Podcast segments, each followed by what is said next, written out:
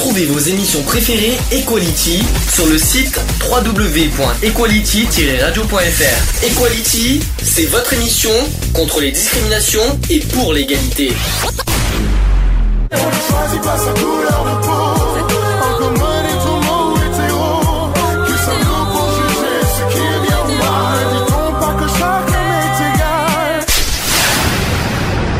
L'union fait la force.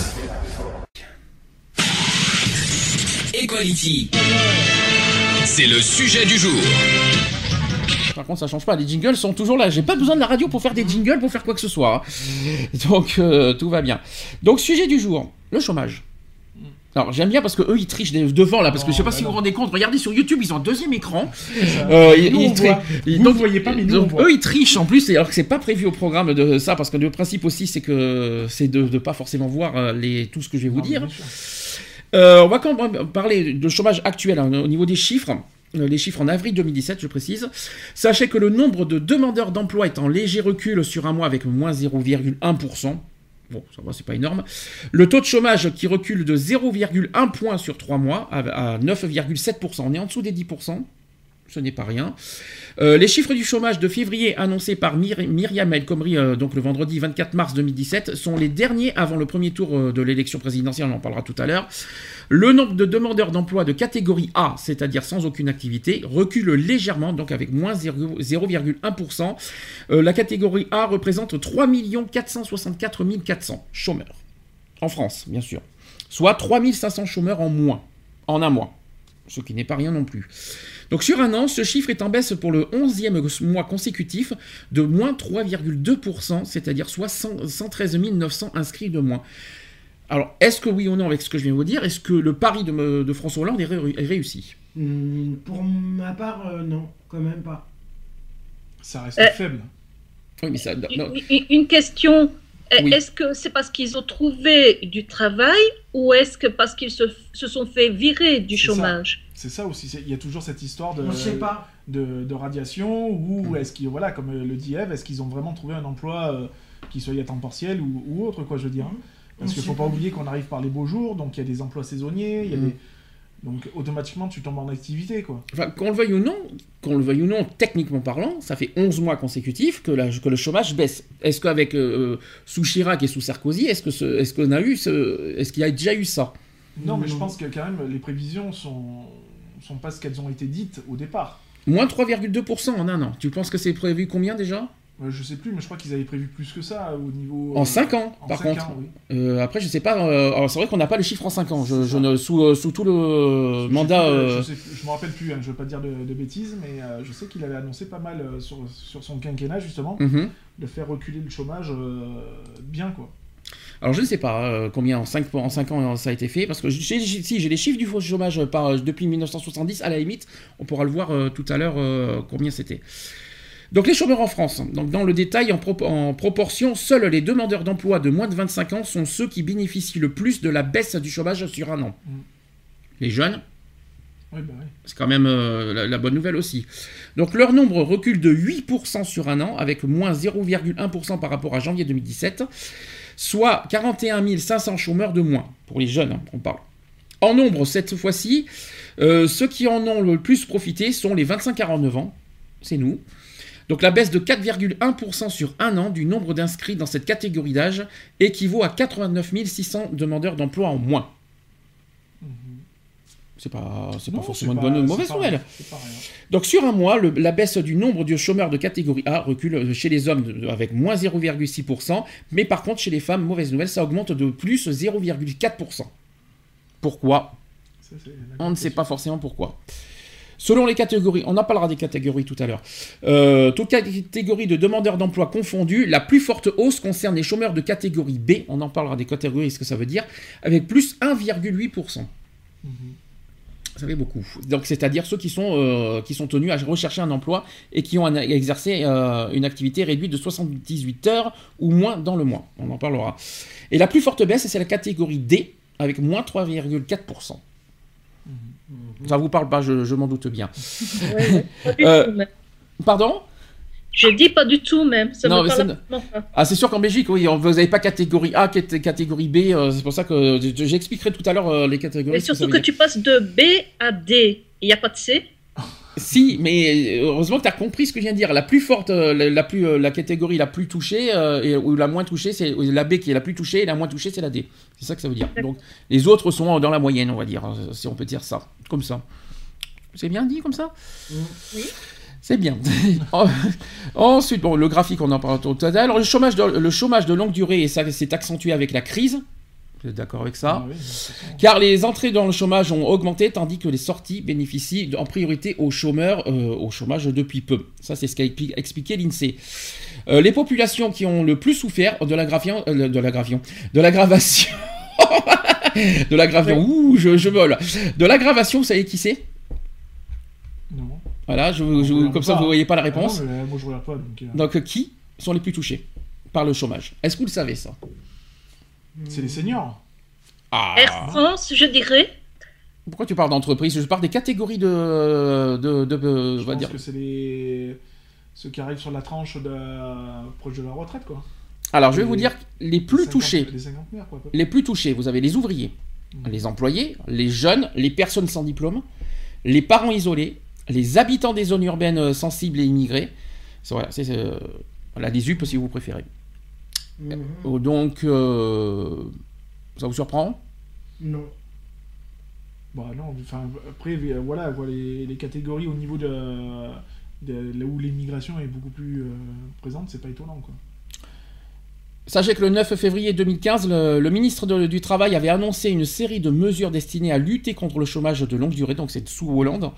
Et parmi elles, la mise en place d'un droit dès mars 2015 à une formation qualifiante gratuite pour tous les chômeurs ayant un, un projet de formation éligible au compte personnel de formation, c'est la CPF. Euh, alors, ministre euh, du Travail aussi, François Rebsamen, avait également annoncé la mise en place de deux contrats de professionnalisation. L'un qui est baptisé Nouvelle Carrière, je ne sais pas si ça vous parle, qui s'adressera aux demandeurs d'emploi et bénéficiant d'une longue expérience professionnelle et devant adapter leurs compétences. Et ça, c'est deux, le premier, dès- depuis le premier semestre 2015. Et le, le nouvel, le, le deuxième, c'est le contrat Nouvelle Chance, qui est lui dédié aux chômeurs très éloignés de l'emploi. J'ai- J'espère que j'arrive à parler parce que c'est pas facile aujourd'hui. J'espère que vous arrivez à comprendre ce que je dis. Moi un petit coup ça va aller mieux. Mmh. Alors, est-ce que vous êtes d'accord? Ah oui non bah après euh, enfin moi honnêtement hein, j'ai jamais entendu parler de ces deux euh, C'est la première fois que tu entends parler de nouvelle Ah carrière oui, et nouvelle les- chance. Les, les- les- les deux contrats, euh, c'est vraiment la première fois que j'en entends parler. Quoi. Alors, les motifs du chômage, on va en parler tout à l'heure, parce que j'ai plus détaillé que ça. Ça, ça ira plus vite. Les causes du chômage, j'en parlerai. Par contre, le nombre de chômeurs par département, d'après vous, qui sont les plus touchés par le chômage en France par région? En région, Le on Nord. parle. Le Nord est touché, effectivement. Ensuite, Le PACA, forcément. le PACA, oui, et il vous en manque un, Après c'est euh, forcément. Et puis, il n'y a pas, c'est pas une surprise. Le sud. Marseille. Ah, parce que. Marseille, c'est où Alors, par département, le PACA, c'est pas un département, mister. Je sais pas, tu m'as parlé de région, donc euh, je te, Oui, je te donne la région. Alors maintenant, alors, par département, département en fait. Donc tu as le Nord, ça c'est ce qu'a dit euh, Eve. Marseille, c'est pas le PACA. Marseille, c'est les Bouches-du-Rhône. Oui. Et après, vous avez une, une troisième, et puis c'est pas une surprise. Île-de-France. Ouais, Forcément, si tu as le, le truc devant toi, hein, forcément. S'il s'il répond tout ce qu'il dit, c'est Paris. Paris est en troisième position. Euh, donc euh, ces trois, oui, ces trois départements sont les trois départements qui comptaient d'ailleurs le plus de demandeurs d'emploi de catégorie A en février 2017. Hmm. Rien que ça. C'est quand même curieux parce que généralement on dit toujours que c'est dans les grandes villes qu'il y a le moins de, qu'il y a le plus d'emplois et en fait compte. Et on pas du tout. que c'est pas totalement. Et vrai, bien c'est ça qui est bizarre. Et justement, euh, après c'est qu'il y en a beaucoup hein, qui disent bon ben moi je quitte ma petite région pour aller enfin ma petite euh, mon petit département pour aller euh, dans une grande ville et tout pour euh, voilà pour avoir du boulot ou quoi que ce soit finalement, Après, après, si on réfléchit, c'est quand même aussi les trois départements les plus peuplés de France. Donc c'est aussi logique que proportionnel- proportionnellement qu'il y a plus de chômeurs dans ces, euh, dans, dans ces départements. Parce qu'on va dire qu'il y a plus d'habitants dans ces départements que dans les autres. Donc je pense que proportionnellement, c'est logique. Voilà pourquoi il y en a plus. Donc on- euh, sachez que donc, le premier département le plus touché, c'est le Nord. Mm. Euh, voilà que avec le nombre de chômeurs de catégorie A qui a le plus progressé sur un mois, euh, avec plus 1,4% par rapport à janvier. ça fait mal, hein. ça fait mal ça. hein. Et à l'inverse, alors là, vous allez voir le- le- la surprise totale. Et à l'inverse, sachez que la- le département qui a le, le plus progressé, c'est le Cantal. Hmm. Un petit peu de fromage, ça fait pas de mal. Qui observe la réduction du nombre de demandeurs d'emploi la plus importante avec moins 2,1%. C'est énorme. Hein. Encore où un mois. Cantal Quel mois? C'est sur un mois. Le Cantal, je me rappelle plus, c'est pas en Auvergne. euh, Euh, par là, je pense. je- Ouais, enfin, géographiquement, je suis, je suis très mauvais. Donc, Euh, je crois que c'est dans l'Auvergne, le Cantal. Désolé, je suis pas, je suis pas doué en géographie non plus. Je pense que c'est, il me semble que c'est là-bas le Cantal. Vérifiez en tout cas. Euh, donc, je vais pas vous donner tous les chiffres parce que sinon, ça va être un peu lourd. Euh, concernant le taux de chômage en France, parce que le but c'est voilà, de parler de chômage, après on fera le- notre bilan euh, personnel. hein. Au quatrième trimestre 2016, le taux de chômage en France a reculé de 0,1 point sur 3 mois à 9,7%, donc aujourd'hui il est stable, on va dire.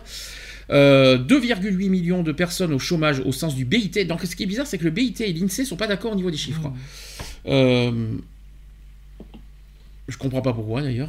Mais donc euh, c'est un chiffre également en baisse sur un an avec 0,2 points de moins au quatrième trimestre 2015. Je que vous suivez. Techniquement, c'est pas évident de parler du chômage. Je vous le dis clairement, c'est pas évident.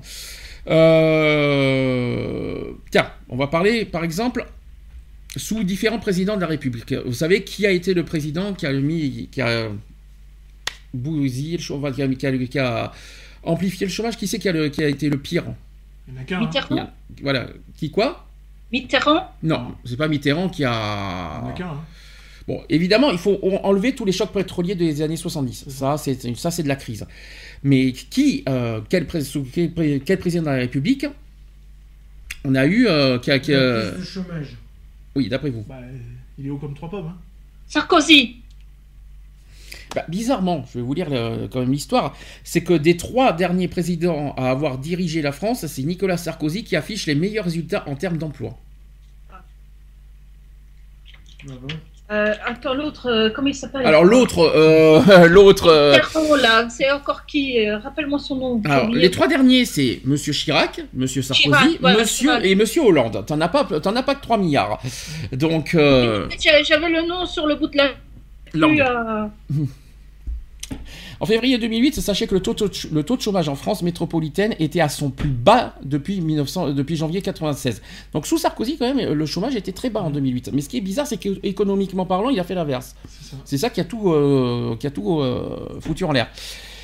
Euh, depuis 1983, euh, oui, qui est au plus bas depuis 1983 avec 7,1%. 7,1% de chômage en 2008 en France. Aujourd'hui, on est à 9,7%. Oui. Ah ah, ça mérite réflexion là. Peut-être. Ah oui, Hollande, t'as merdé. Hein. Est-ce que vous êtes sûr que c'est la faute d'Hollande? Bah, je pense qu'après, c'est euh, général, quoi. Euh, Puisqu'il y a la transition aussi, hein, de toute façon, entre. Sarkozy a fait des bonnes choses, a, fait moins de l'autre côté. Donc, euh, voilà, après, Hollande, il a peut-être essayé de, réparer un petit peu les conneries euh, faites par, euh, par son prédécesseur. Après, Ouais, mais euh, s'il y a aussi des entreprises qui se délocalisent, qui vont ça. en Thaïlande et autres, c'est sûr il qu'il y aura des, des- chômeurs en plus. Hein.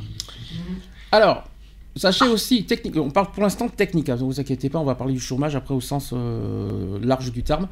Pour l'instant, on parle technique en chiffres, après on en parlera. Euh, parce qu'on est aussi sous. euh, voilà, on, a- on- on va faire le bilan de François Hollande la semaine prochaine aussi, donc on va forcément. euh, on est obligé d'en parler un petit peu aujourd'hui. hein. Euh, sachez aussi que depuis 1996, sachez que c'est aussi Monsieur Sarkozy qui a, qui a aussi le, le nombre de chômeurs d'emploi, euh, chômeurs d'emploi. Je suis fatigué aujourd'hui, il faut pas me voir. Le chômeur euh, de longue durée, le chômeur euh, catégorie A, avec 1 983 500 en février 2008. Donc euh, c'est celui qui a, donc M. Sarkozy a eu, qui a eu le, Le chômeur, le, le nombre de chômeurs le plus faible, on va dire. C'est ça que je voulais dire. Je vais arriver. Dans la métropole, avec 1 983 500. C'est vrai que ça change de 3 millions. euh, ça. Ça vous surprend ou pas ce que je Il y a même plus de 2 millions en moins, quoi. Et ça, ça vous surprend ce que je dis parce que sous Sarkozy, on a entendu tellement de choses. Bah, voilà, Sarkozy, il a merdé sur beaucoup de choses, quoi, je veux dire. Mais c'est vrai que niveau emploi, on n'a jamais pu le- trop le critiquer là-dessus, quoi, je veux Mm. dire. il a quand même fait en sorte que les, les entreprises restent en France et éviter la délocalisation, quoi. Hmm. Je veux dire, maintenant, euh, bon, ouais, il, il a, il a bien fait d'un côté, mais il a merdé de l'autre, quoi. Je veux dire, hein, euh, un peu majoritairement comme tous ses prédécesseurs aussi, quoi. Je veux dire, hein, ils font quelque chose de bien d'un côté, mais de l'autre côté, c'est la catastrophe, quoi. Voilà, exactement, c'est ce que j'allais dire. Quel président n'a pas merdé? C'est ça.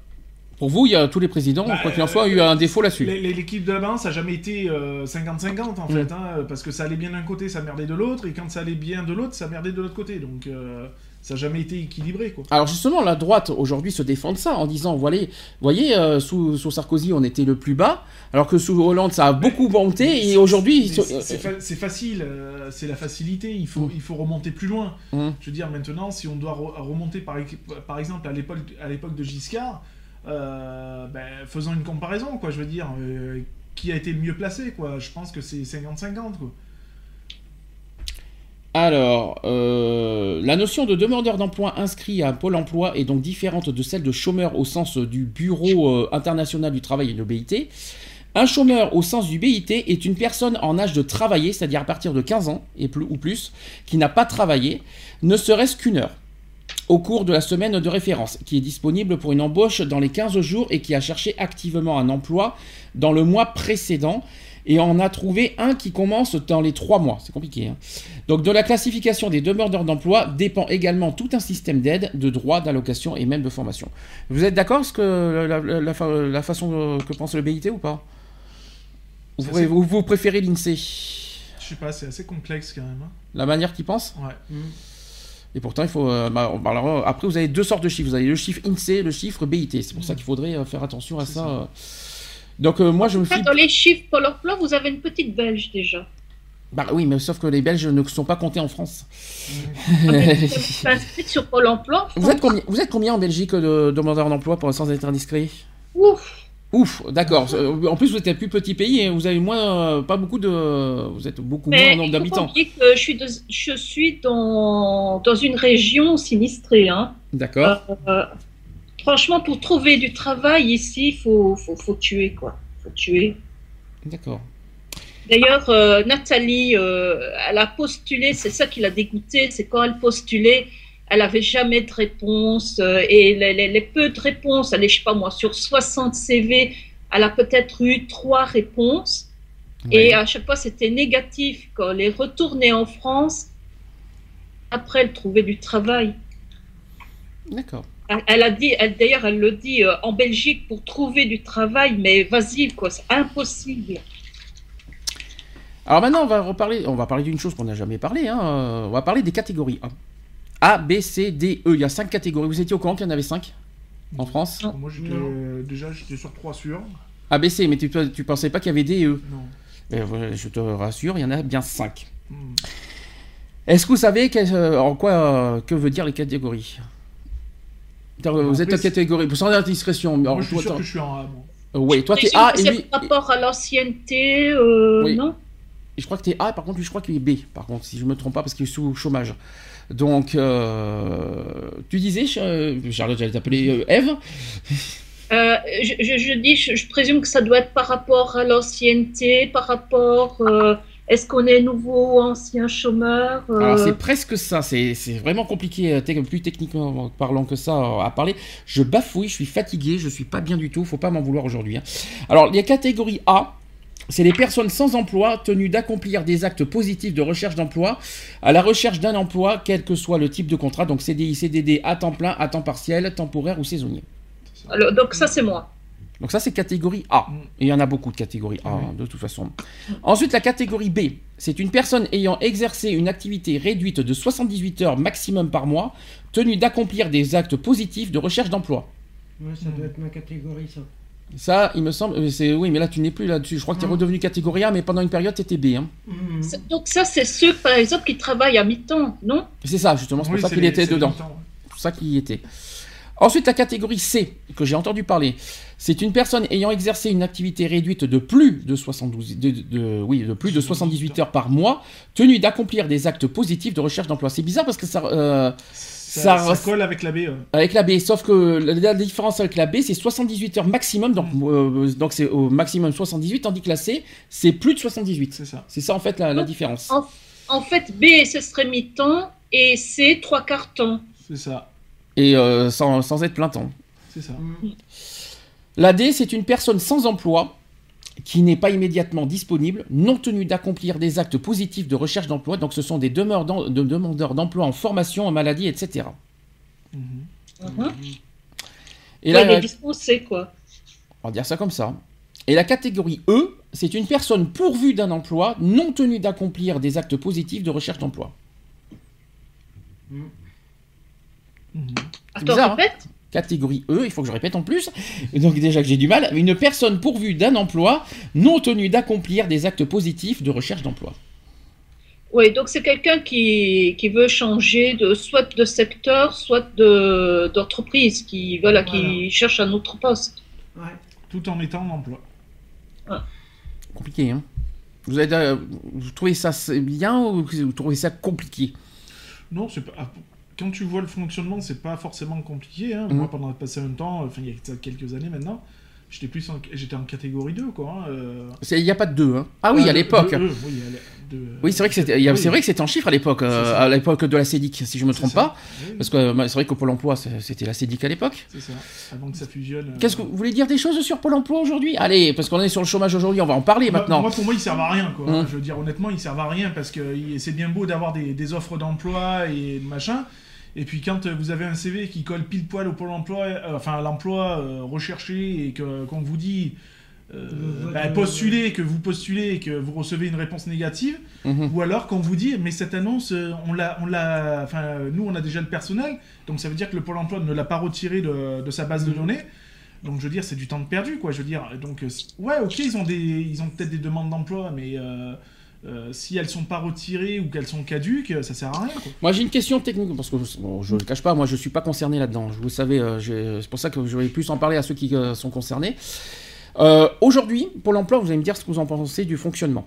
Aujourd'hui, il demande à, à ce que, à postuler obligatoirement à un emploi et même euh, de faire un espèce de, de projet personnalisé tous les six mois, si je ne me trompe pas. Ouais. Et euh, dans ces projets personnalisés, on vous oblige, voilà, il y a une obligation de, de recherche d'emploi et de, et de trouver un travail. Sauf qu'aujourd'hui, vous êtes d'accord, trouver un travail, c'est pas en claquant des doigts. Non, Non. On est d'accord. Autre problème techniquement, c'est que si vous refusez deux, euh, on est d'accord, je crois que c'est deux, Deux Aujourd'hui- offres, ouais. oui, euh, si vous refusez deux offres, vous êtes automatiquement radié. Mhm. Qu'est-ce que vous en pensez de tout ça? Bah, moi, déjà, je trouve que vous avez de la chance parce que nous, le Forum, parce que Mhm. ça doit être, c'est l'é- l'équivalent de la NPE, euh, le Forum, déjà, ben, il ne propose pas de, de- de travail comme chez vous. C'est à toi de démerder, de trouver du travail. Et pareil ici, hein, euh, par rapport euh, aux offres d'emploi, combien de fois j'ai pas eu de, de- réponse dans le sens ah mais nous avons trouvé quelqu'un depuis X mois. Mhm. L'annonce est toujours là, comme si, voilà, la personne avait besoin à l'instant de quelqu'un. Donc, euh, fr- franchement, le Forum et ANPE, là-dessus, ils sont quand même assez similaires. Alors ANPE Sauf chez nous ça que- n'existe plus, hein, je précise. hein, ANPE c'était l'ancien nom de, de Pôle Emploi. Donc euh, enfin, ça- Pôle Emploi, Pôle Emploi c'est la fusion de l'ACEDIC et, euh, et, Pôle- et, euh, l'ANPE. NPE. Donc euh, c'est pour ça que j'ai dit ACEDIC c'est ancien Pôle Emploi. Donc c'est la, fusion entre euh, ACEDIC et, euh, et ANPE. Chez nous ça n'existe plus ANPE. Après, Oui, je pense qu'il n'y a, désolé. pas- il y a pas de refus de- d'emploi. Mhm. Euh, si euh, c'est pour prendre un- euh, arriver dans un emploi où on n'est pas euh, forcément entre parenthèses qualifié ou à l'aise non plus, parce qu'on ne on peut pas être à l'aise avec tous les emplois non plus, hein, euh, tels qu'ils soient. Moi, on me mettra jamais dans la maçonnerie, par exemple. Euh, non pas parce que euh, c'est physique ou quoi que ce soit, bien au contraire, c'est parce que je ne peux pas toucher Ouais. à certains, euh, certains, certains matériaux. Oui Euh, mais t'as as un projet personnalisé pour dire quels sont tes, euh, tes- voilà, Ah oui, tes, non, mais- tes non, domaines. Moi, j'ai un projet qui est, qui est tr- plus que personnalisé, puisque euh, je suis même en, en demande de création d'entreprise. Oui. Euh, le seul problème, c'est qu'on me dirige sans arrêt sur des, des emplois qui sont Ou des complètement... ouais, Ou des forums aussi je crois. Voilà, hein. et qui sont complètement à l'opposé de, de ce que moi je veux, je veux faire ou, ou sur mes recherches. Quoi. Donc, du coup, à chaque fois que j'y vais, bah, euh, ouais, j'y vais, mais c'est une perte de temps. quoi. Alors toujours dans la même question parce qu'on est sur les demandes d'emploi. Franchement, moi, Oui. on me propose un travail, même si c'est pas dans mes cordes, euh, voilà, que j'ai, euh, oh, oh, le, le patron me prend, ben, franchement, j'y vais. Hein. Non, mais moi, moi aussi, il n'y a pas de souci, je vais le prendre. Euh, après, euh, bon, il faut pas rechigner non plus sur la tâche. hein. Euh, moi, j'ai toujours pris des boulots à bracadabrant, de toute façon, euh, d'où mon CV qui est très large. Euh, maintenant, maintenant, après, euh, quand tu as des, t'as des emplois qui, qui peuvent te porter, on va dire, préjudice à ta santé ou des trucs comme ça, euh, moi, je suis désolé, je, je peux pas me permettre, quoi, c'est pas possible. Alors j'ai une autre question à vous poser. Quand vous faites des, euh, quand vous déposez des CV, Mhm. que ce soit par courrier ou même euh, directement à l'entreprise, franchement à l'heure d'aujourd'hui, est-ce que vous pouvez dire que ça sert à quelque chose? Parce que franchement, euh, vous, vous déposez des CV, on sait même pas ce qu'on fait de votre CV, on sait Moi- même ah pas non, si on va vous répondre. Euh, j'en reviens à ce que Eve a dit tout à l'heure. euh, postuler, c'est bien. Je veux dire, on envoie des CV, c'est bien. Maintenant, moi, je dis qu'il y a, il y a, c'est un jeu hein, de toute façon. Et euh, l'en- les entreprises ne jouent pas le jeu, quoi. Je veux dire, elles prennent même pas la peine de répondre. Mhm. Je veux dire, voilà, euh, je suis tombé dans le cas, hein, comme, euh, comme Nat- Nathalie, hein, sur 60 CV envoyés, avoir que 3 réponses, même négatives, ben, c'est Mhm. que 3 réponses sur, sur 60 CV. C'est honteux, quoi, je veux dire. L'entreprise se doit quand même un minimum de répondre aux demandeurs d'emploi. Et après, on demande de justifier des recherches d'emploi. Euh, moi, quand j'ai dit à ma conseillère, voilà, euh, j'ai 60 CV qui, qui sont partis, que ce soit en ligne ou par courrier, avec euh, par recommandé ou quoi que ce soit, et qu'il n'y a même pas un retour de l'entreprise, je trouve ça honteux. Faut pas s'étonner pourquoi le chômage est autant comme ça avec ces Non, mais après, pourquoi les gens veulent plus travailler Parce que ils ont plus confiance. Ça démotive, c'est ça on leur, on leur donne pas les, les raisons pourquoi ils prennent pas. On Je- leur, on- les entreprises se permettent même pas de répondre. J'ai fait un forum de l'emploi il y a, il y a pas si longtemps que ça, où la- l'entreprise, la, SAMS, euh, était venue à ce forum pour recruter, nanani, nanana. Ils cherchaient des, des, des chauffeurs, livreurs et caristes. Mhm. J'ai postulé directement sur le forum. hein. J'ai déposé mon CV, une, une lettre de, manu- euh, de, motivation. de motivation. Elle m'a dit c'est parfait, avec la photocopie de mes KSS, etc. etc. Donc j'étais vraiment dans les clous. hein. Elle a tout récupéré, elle m'a dit bon ben vous, en- je transmets ça à mon DRH, vous aurez une réponse d'ici une semaine, 15 jours. nanani. Ah, la réponse je l'ai eue, Mhm. négative. Donc quand on fait un forum pour dire ouais on recherche du personnel et pour recevoir une réponse négative, c'est du foutage de gueule. Bien C'est sûr. clair. Voilà. Alors après, on ah, dit pas qu'on recherche du personnel si c'est pas vrai. en. Alors après, ah, justement, on va, on va en parler de ça justement aussi sur les, euh, les demandes d'emploi. Quand, quand on te dit par exemple, désolé, on ne peut pas vous prendre parce que vous êtes trop qualifié. Ah, ça, j'ai déjà eu. Ah non mais ça, sérieusement quoi. Non mais sérieusement, au contraire. Ils demandent des gens qualifiés, mais quand tu es trop qualifié, ils prennent pas. Il y a un problème. C'est- C'est-à-dire que ce, qui- ce que les employeurs ont peur, c'est que du fait que tu sois trop qualifié, donc qui dit trop de qualification, dit forcément un salaire un peu plus important. Mhm. Moi, je pars, dans, je pars pas forcément dans ce principe. Euh, ok, tout- toute connaissance mérite d'être euh, d'être évaluée à sa juste valeur. Mhm. Mais si tu peux apporter en plus un, un- un- un surplus à l'entreprise tout en restant dans un salaire raisonnable, parce que moi, comme j'ai dit, ouais, j'ai des qualifications, euh, j'ai des entreprises qui m'ont dit, ouais, vous êtes un peu trop qualifié, mais je vous prends quand même, parce que vous pouvez apporter quelque chose à, à l'entreprise. Mhm. J'ai pas demandé d'avoir un salaire astronomique, Bien sûr. j'ai demandé un salaire à sa juste valeur, c'est-à-dire être payé au SMIG et voire avec euh, 100 euros de plus par rapport à mes compétences, euh, ce qui reste tota- totalement rais- raisonnable puisque c'est un engagement avec le, avec le patron et le salarié. Ben, je suis rentré dans l'entreprise, c'était une, une petite entreprise, elle a évolué avec mes connaissances et ce que j'ai pu apporter dans l'entreprise. Ça a évolué et je, je suis resté euh, quoi 4 ans dans l'entreprise, quoi, je veux dire. C'est pas pendant mal. 4 ans, j'ai j'ai apporté toutes mes connaissances et j'ai été. euh, Et pourquoi ça s'est arrêté au bout de 4 ans bah, ça s'est arrêté parce qu'après il y a eu un changement de direction Ah, et qu'il y en a un qui a, qui a extrapolé et, Mm. bon, ils se sont pété la gueule quoi.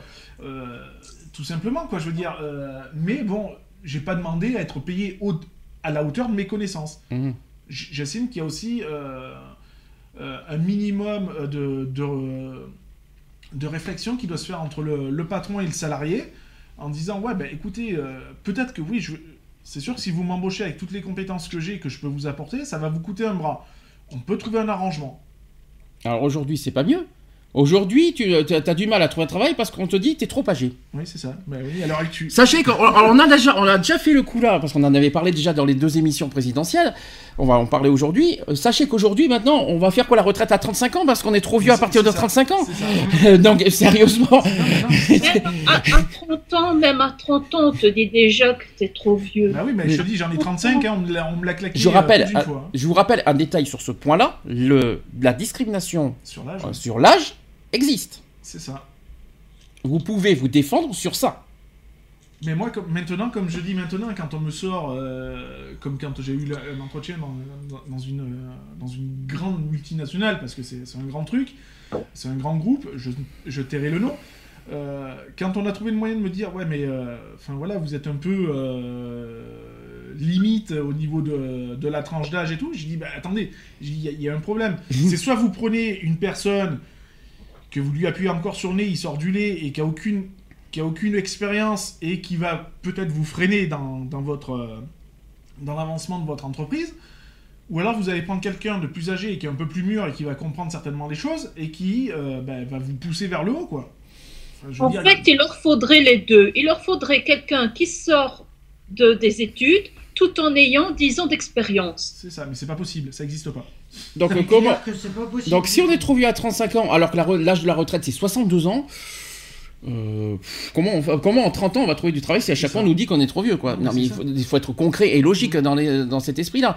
Euh, et puis euh, être trop vieux, euh, en quoi être trop vieux euh, pose problème? C'est pas en plus 35 ans, je savais pas que c'était vieux d'abord, Euh, à moins que j'ai raté des épisodes en même temps. Euh, Non, mais c'est surtout que voilà, il y a même des, des personnes qui ont au-delà de 60 balais et et, qui, qui, qui sont à la retraite et pourtant qui sont encore très actifs, quoi, je veux Mhm. dire. les agriculteurs qui- notamment. Voilà, et qui, qui Mhm. n'ont pas envie d'être mis sur le, sur le carreau, quoi. Mhm. Je veux dire, donc, euh, j'estime que tout le monde a, la- a le droit à, à sa chance. Et quoi, puis trop vieux, regardez, regardez, si on est trop vieux, regardez, on a, bien- on a bien des dirigeants politiques qui ont pratiquement plus de 60 ans tous, euh, ou des trois quarts, et euh, ouais, donc, trop vieux, euh. Dans les hémicycles, c'est pas de leur faute, mais euh, voilà, quoi. Euh, si je peux me permettre, quoi. Non, mais si on est trop vieux, dans ce cas, changer les dirigeants politiques, ils sont trop vieux, alors dans ce cas. Non, mais c'est ça, après... C'est, ridicule, c'est un exemple. hein. tout, tout le monde, tout, tout le monde a, a le droit, de manière, tout le monde a le droit de travailler. Peu importe ses, ses qualifications, peu importe son âge, euh, qu'on ait 18 ou 35 ans, je veux dire, enfin, on a, on a tous le, le même droit, quoi, je veux dire. Et euh, alors forcément, hein, euh, une personne de 18 ans n'aura pas la même expérience qu'une personne de 30, 40 ou voire plus. Mais ça peut apporter quelque chose aussi. Et euh, comme je dis, il y a aussi cette histoire de maintenant dans certaines entreprises où ils remplacent pas poste pour poste, en Mhm. fait. Donc c'est-à-dire qu'il y a un départ à la retraite, et ben on va pas remplacer la personne.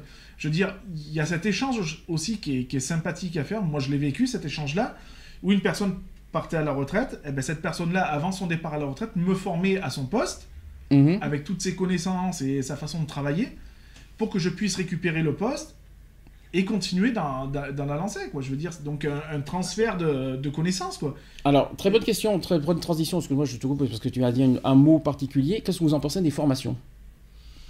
Bah, les formations. Utiles sont- ou pas utiles? Les formations sont, peuvent être utiles, mais c'est parce qu'ils donnent un emploi stable. Alors, Mais c'est surtout, c'est si il a un emploi derrière la formation que c'est utile. Parce qu'il y a beaucoup de formations qui sont, par exemple, ici, euh, donc, euh, zut, allez, merde, Pôle emploi, voilà. Euh, donc, notre. Pôle emploi, hein, qui, qui dit oui, nous, nous, nous aidons, nous, euh, nous, nous vous remboursons les, les frais de transport, etc. Hein, vous avez 80 cents de l'heure par, euh, pour la formation. je l'apprends ça. Et euh, mais, derrière euh, la formation, ben, t'as rien, t'as pas d'emploi. je savais pas que la formation remboursait euh, les frais de transport. Première Ça nouvelle. dépend- si, ça dépend. Ah, chez moi, oui. Le forum, il- quand, tu, et quand c'est organisé par le forum, Parce que euh, en France, on a une formation fixe. hein. organisée par le forum. Mhm. Le forum euh, donc calcule la distance de chez toi à l'endroit où tu dois faire la formation et il te rembourse au, ki- au kilomètre. Et par heure euh, de présence, tu touches, non, ils disent 1 euro, mais c'est pas 1 euro euh, net, c'est brut. Donc tu touches réellement 81 cents de l'heure quand tu fais une formation. Mais il faut que ce soit organisé par le forum. Hmm. Tandis que nous, en France, c'est un revenu fixe. Qui est, euh, Oui, qui- je crois que c'est le CNASEA, je crois que ça a changé de nom De encore. hein. toute façon, quand le, le Pôle emploi ou euh, le CNASEA euh, te propose une formation, Hum. euh, ouais, tu, Non, le CNASEA, le CNASEA, c'est pas, il te propose pas, il te, il te Oui. finance. euh, il finance une formation à revenu fixe, donc euh, voilà, et les kilomètres ne sont même pas comptés. Ah c'est ça. donc euh, les, les kilomètres, par contre, c'est pour ta pomme, quoi. je veux Combien, dire. combien on est payé pour une formation en France Entre 600 et 700, je crois. C'est ça. ouais. Déjà. euh, Ouais, ça dépend de l'information. Ça, Non, je crois que moi, c'est- je me rappelle à une époque, j'avais fait une, une formation de remise, à, de remise à niveau qui était faite par l'INFREP à l'époque. mhm, voilà, c'est ça. Mm. Je crois que ça n'existe plus d'ailleurs. Euh, j'étais dans, dans le groupe de- des 20 qu'on était, euh, j'étais le seul, puisqu'à l'époque en plus c'était en francs, j'étais le, le seul à toucher une somme mais astronomique. Et d'ailleurs tout le monde ne comprenait pas pourquoi. Euh, pourquoi je touchais autant qu'eux, quoi. Parce que euh, à l'époque, eux ils touchaient 2002 francs. Et moi, les- et moi, je, et moi je touchais 4000. euh, donc 2000, plus de 2000 francs de plus qu'eux, quoi. 2000 francs aujourd'hui, ça fait que 300 euros. C'est ça, mais ils, ils comprenaient Mm. pas pourquoi, quoi. Mm. Alors qu'en fin de compte, je leur disais, mais le, le, le truc, c'est que, bon, moi j'avais travaillé déjà, euh, j'ai une ancienneté euh, professionnelle qui, était déjà bien, bien tassée par rapport à eux, donc du coup, ils tenaient compte aussi de l'ancienneté professionnelle qu'il y avait derrière, quoi. Ça, on avait compris que tu avais une vieillesse bien tassée. Oui, hein. oui, bah oui, elle est bien tassée, ouais. Et bien Pro- prononcé même en ce moment, pardon. Et, euh, ouais, je dirais pas le reste. on on verra ça en ligne. Et, euh, non, mais bon, voilà quoi, je veux dire. Donc, du coup, euh, c'est pas évident. C'est franchement pas évident. Et quand j'entends dire, ouais, il faudrait vous déplacer pour une formation, tout ça, ouais, mais euh, je veux bien me déplacer, euh, faire euh, 50 bornes, voire plus, mais tu vas me payer mes frais Non, de mais sont- quoi. ce que j'aime pas, alors justement, c'est là que je veux en venir. Je, je trouve que le- les fonctionnaires, notamment ceux de Pôle emploi, ils se font pas chier. Eux, ils sont tranquilles, ils sont devant, derrière, derrière leur bureau, ils sont tranquilles. Et après, ils te redonnent, il faut que vous fassiez ci, il faut que là. Mais de quel, non, mais ils sont qui pour, euh, pour, ça. pour faire ça, quoi? Euh, Ils sont pas ministres, ils sont pas euh, tout ce que vous voulez, ils sont qui pour donner des Surtout ordres, quoi, eux- comme ça? Surtout que eux, ils ont l'emploi, ils- eux, ils sont, ils ont le salaire à la fin du mois, ils sont, ils Ils sont tranquilles avec leurs 2000 euros par mois euh, dans- non, sous derrière un bureau. Eux, ils sont tranquilles. Ouais, ils sont qui pour demander des, des ordres comme, comme parce que Moi, j'ai entendu parler des choses Ils une- te donnent des ordres, c'est qu'ils ont des directives, c'est qu'ils ont des ordres derrière. Et- Alors, et- pour et- justement, mais Ouais, justement, mais abusé. que ça soit le directeur qui fasse des, qui donne des ordres, encore je comprendrais, mais euh, qui c'est euh, derrière son bureau là, qui, qui, c'est une conseillère Même quoi. Même eux, ils ont un- des problèmes de com parce Hum. que tu t'adresses à, à des demandeurs d'emploi, donc tu as, des personnes qui sont, euh, qui sont euh, voilà, en reconversion, des trucs comme ça, Hum. qui pour eux c'est pas évident, donc psychologiquement il y a, il y a un impact et tout. Quand tu t'entends dire euh, ouais, vous faites aucun effort. euh, je veux dire, attends, euh, garçon, Mais il est qui, euh, quoi je veux dire, l'effort, l'effort quand t'es euh, H24, je veux dire, limite sur ton PC, en train de faire des postules, euh, en ligne sur, euh, pour des annonces et tout ça, parce que moi c'est ce que je fais, je postule beaucoup en ligne. Mhm. Euh, quand je vois, je vais sur mon espace personnel et que en moins d'une semaine, il y a euh, 80 postes, euh, 80 postes, euh, 80 annonces sur lesquelles j'ai postulé et qu'il y a, il y a aucun retour, je veux dire, tu peux pas dire qu'il n'y a pas d'effort qui est fourni, quoi, je veux dire. Et puis quand tu tombes sur des conseillers qui te disent ah ben oui alors donc euh, vous faites vous recherchez dans quoi? Donc ils vont taper sur un clavier euh, vos recherches nanani nanana Mhm. et qui sont pas capables de taper sur un clavier, quoi, je veux dire. hein. Euh, Moi, je suis tombé sur une conseillère, elle m'a sorti euh, ma, feuille, ma feuille de recherche d'emploi. C'était un blindé de fautes. ça correspondait pas du tout à ce que je lui avais demandé.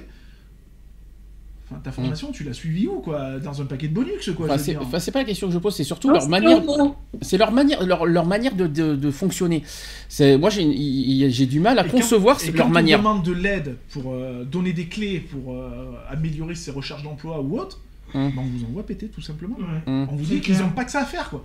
Comment ça, t'as pas que ça à faire? T'es là pour m'aider, c'est pas moi qui suis venu pour t'aider. Dire, Mm. ouais, tu crois que ça me fait plaisir, moi, de venir au Pôle emploi, euh, discuter avec toi pour trouver, pour améliorer mes recherches d'emploi Enfin, si Mm. j'avais les clés, je viendrais pas même pas te voir, quoi. Je veux dire, je me démerde par moi-même, quoi. Mm. Mais là, j'ai besoin de toi. Alors, ah, ils vous forcent à, à postuler et après en retour, euh, on vous dit non, désolé, euh, c'est déjà pris, c'est déjà fait. euh, C'est alors comment alors, vous voulez tombes- tu- Comme je le disais tout à l'heure, tu tombes sur des, de- des demandes d'emploi qui sont caduques. C'est-à-dire, tu vas postuler, tu vas trouver une annonce qui colle parfaitement avec ton CV, avec ta, ta personnalité, etc., etc. Donc tu vas postuler et tout ça. Et t'as l'entreprise qui va te répondre ou qui va te téléphoner en te disant mais je suis désolé cette euh, on Cette recherche plus personne on Mm. recherche plus personne depuis plus de six mois quoi je veux dire Mhm.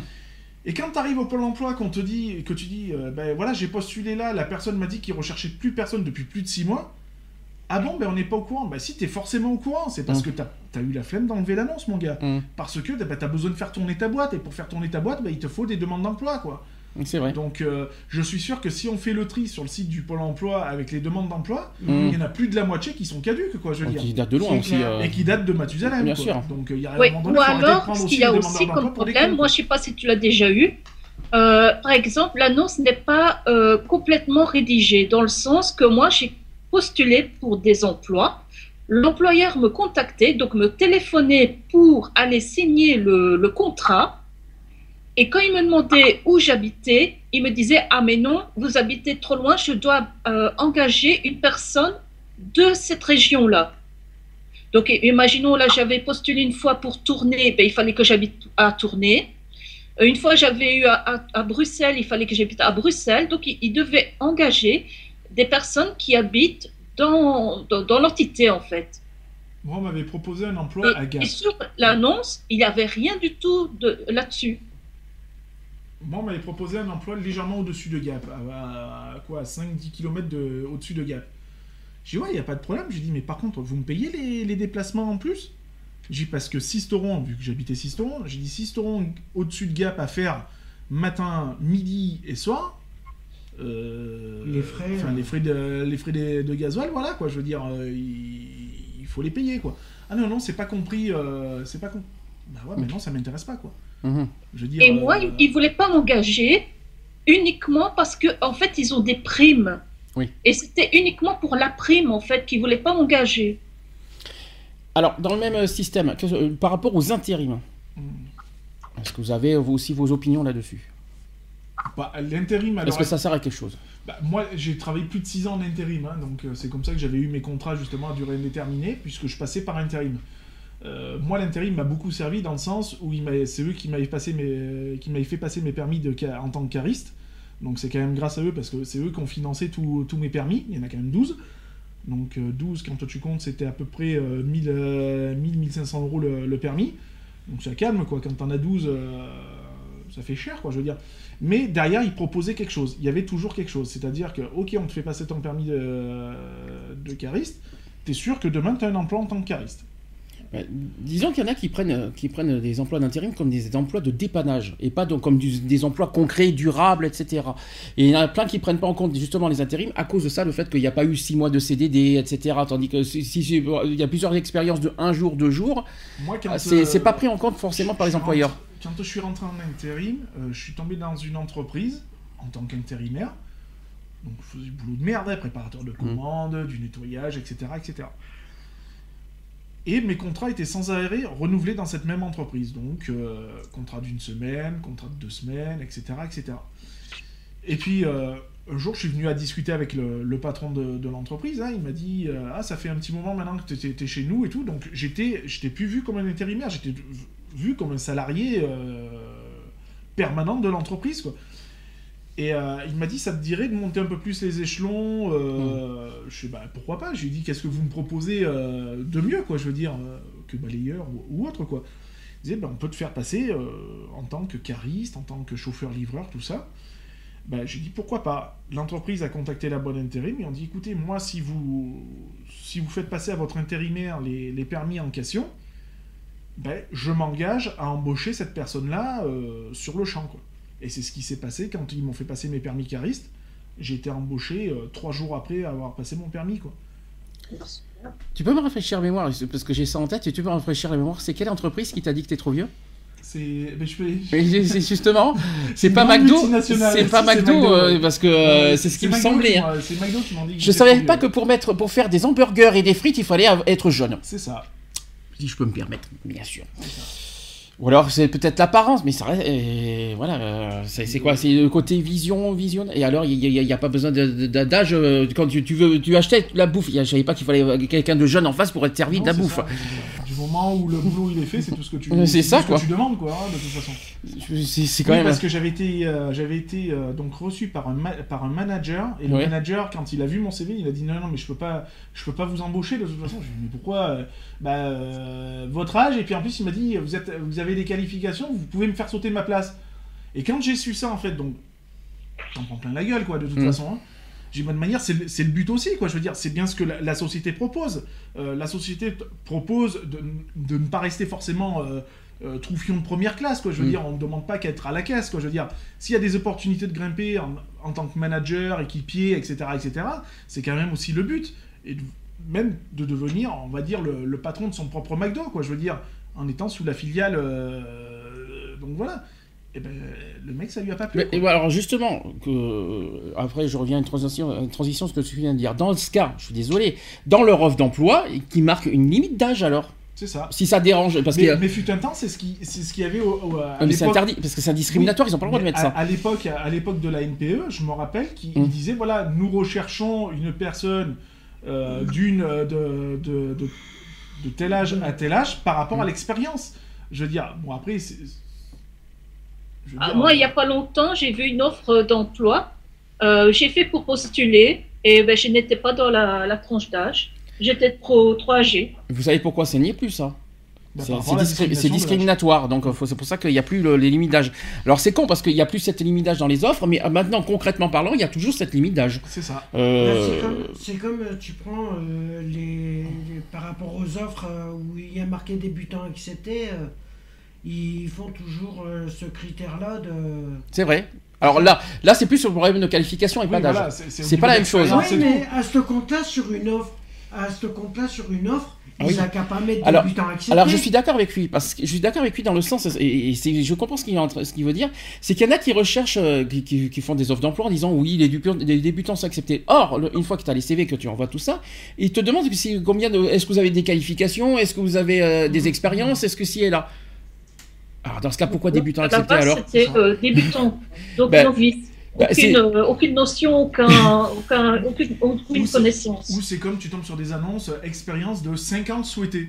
Oui. Mais pour quelqu'un qui arrive, qui a largement le niveau, qui a un minimum de connaissances, euh, comment tu peux lui demander 5 ans d'expérience? Mhm. Le gars, il arrive dans le, dans le monde du travail, quoi. Je veux dire, il arrive à un moment donné, il faut appeler un chat par un chat, quoi. Je veux dire, les mecs, les jeunes là qui sortent des, Du- des, du des collège. études, tout ça, qui ont les bagages pour, hein, Mhm. comment tu peux lui demander 5 ans d'expérience? Mais c'est pas possible. Ah mais il y a pire que ça. J'ai vu des trucs euh, complètement louches aussi des fois. Mais euh, si on- tu fusionnes les deux, ils te demandent débutant accepté, expérience de deux ans. Il n'y a, pas un problème. Non, mais c'est ça. euh, Comment tu peux être débutant accepté avoir d'expérience de deux ans si tu débutes Ouais. Moi, j'étais tombé sur une annonce de- de- d'une entreprise de- d'entretien hein, et Oui. qui disait ouais, expérience dans le métier souhaité, je sais plus, je crois que c'était 3 ans et tout. Dans l'entretien. Mais quand, euh, je- quand j'ai eu affaire, parce que j'ai quand même postulé, hein, je, Mm. je cache pas que j'avais magouillé un peu le CV parce que je voulais vraiment aller au fond, de, au fond de- du truc. Et euh, quand je suis arrivé face à la- euh, au, au responsable, j'ai dit ouais donc euh, voilà, j'ai dit je postule euh, à votre enseigne parce que bon ben voilà, vous cherchez du monde tout ça. J'ai dit, par contre, je savais pas qu'il fallait une expérience de 3 ans pour tenir un manche à balai. C'est sûr, c'est ça. Mais c'est tout à dit- fait ça. Je lui ai dit, je suis désolé de, de- de vous poser cette question assez conne. Un Je lui ai dit, aspirateur aussi. hein.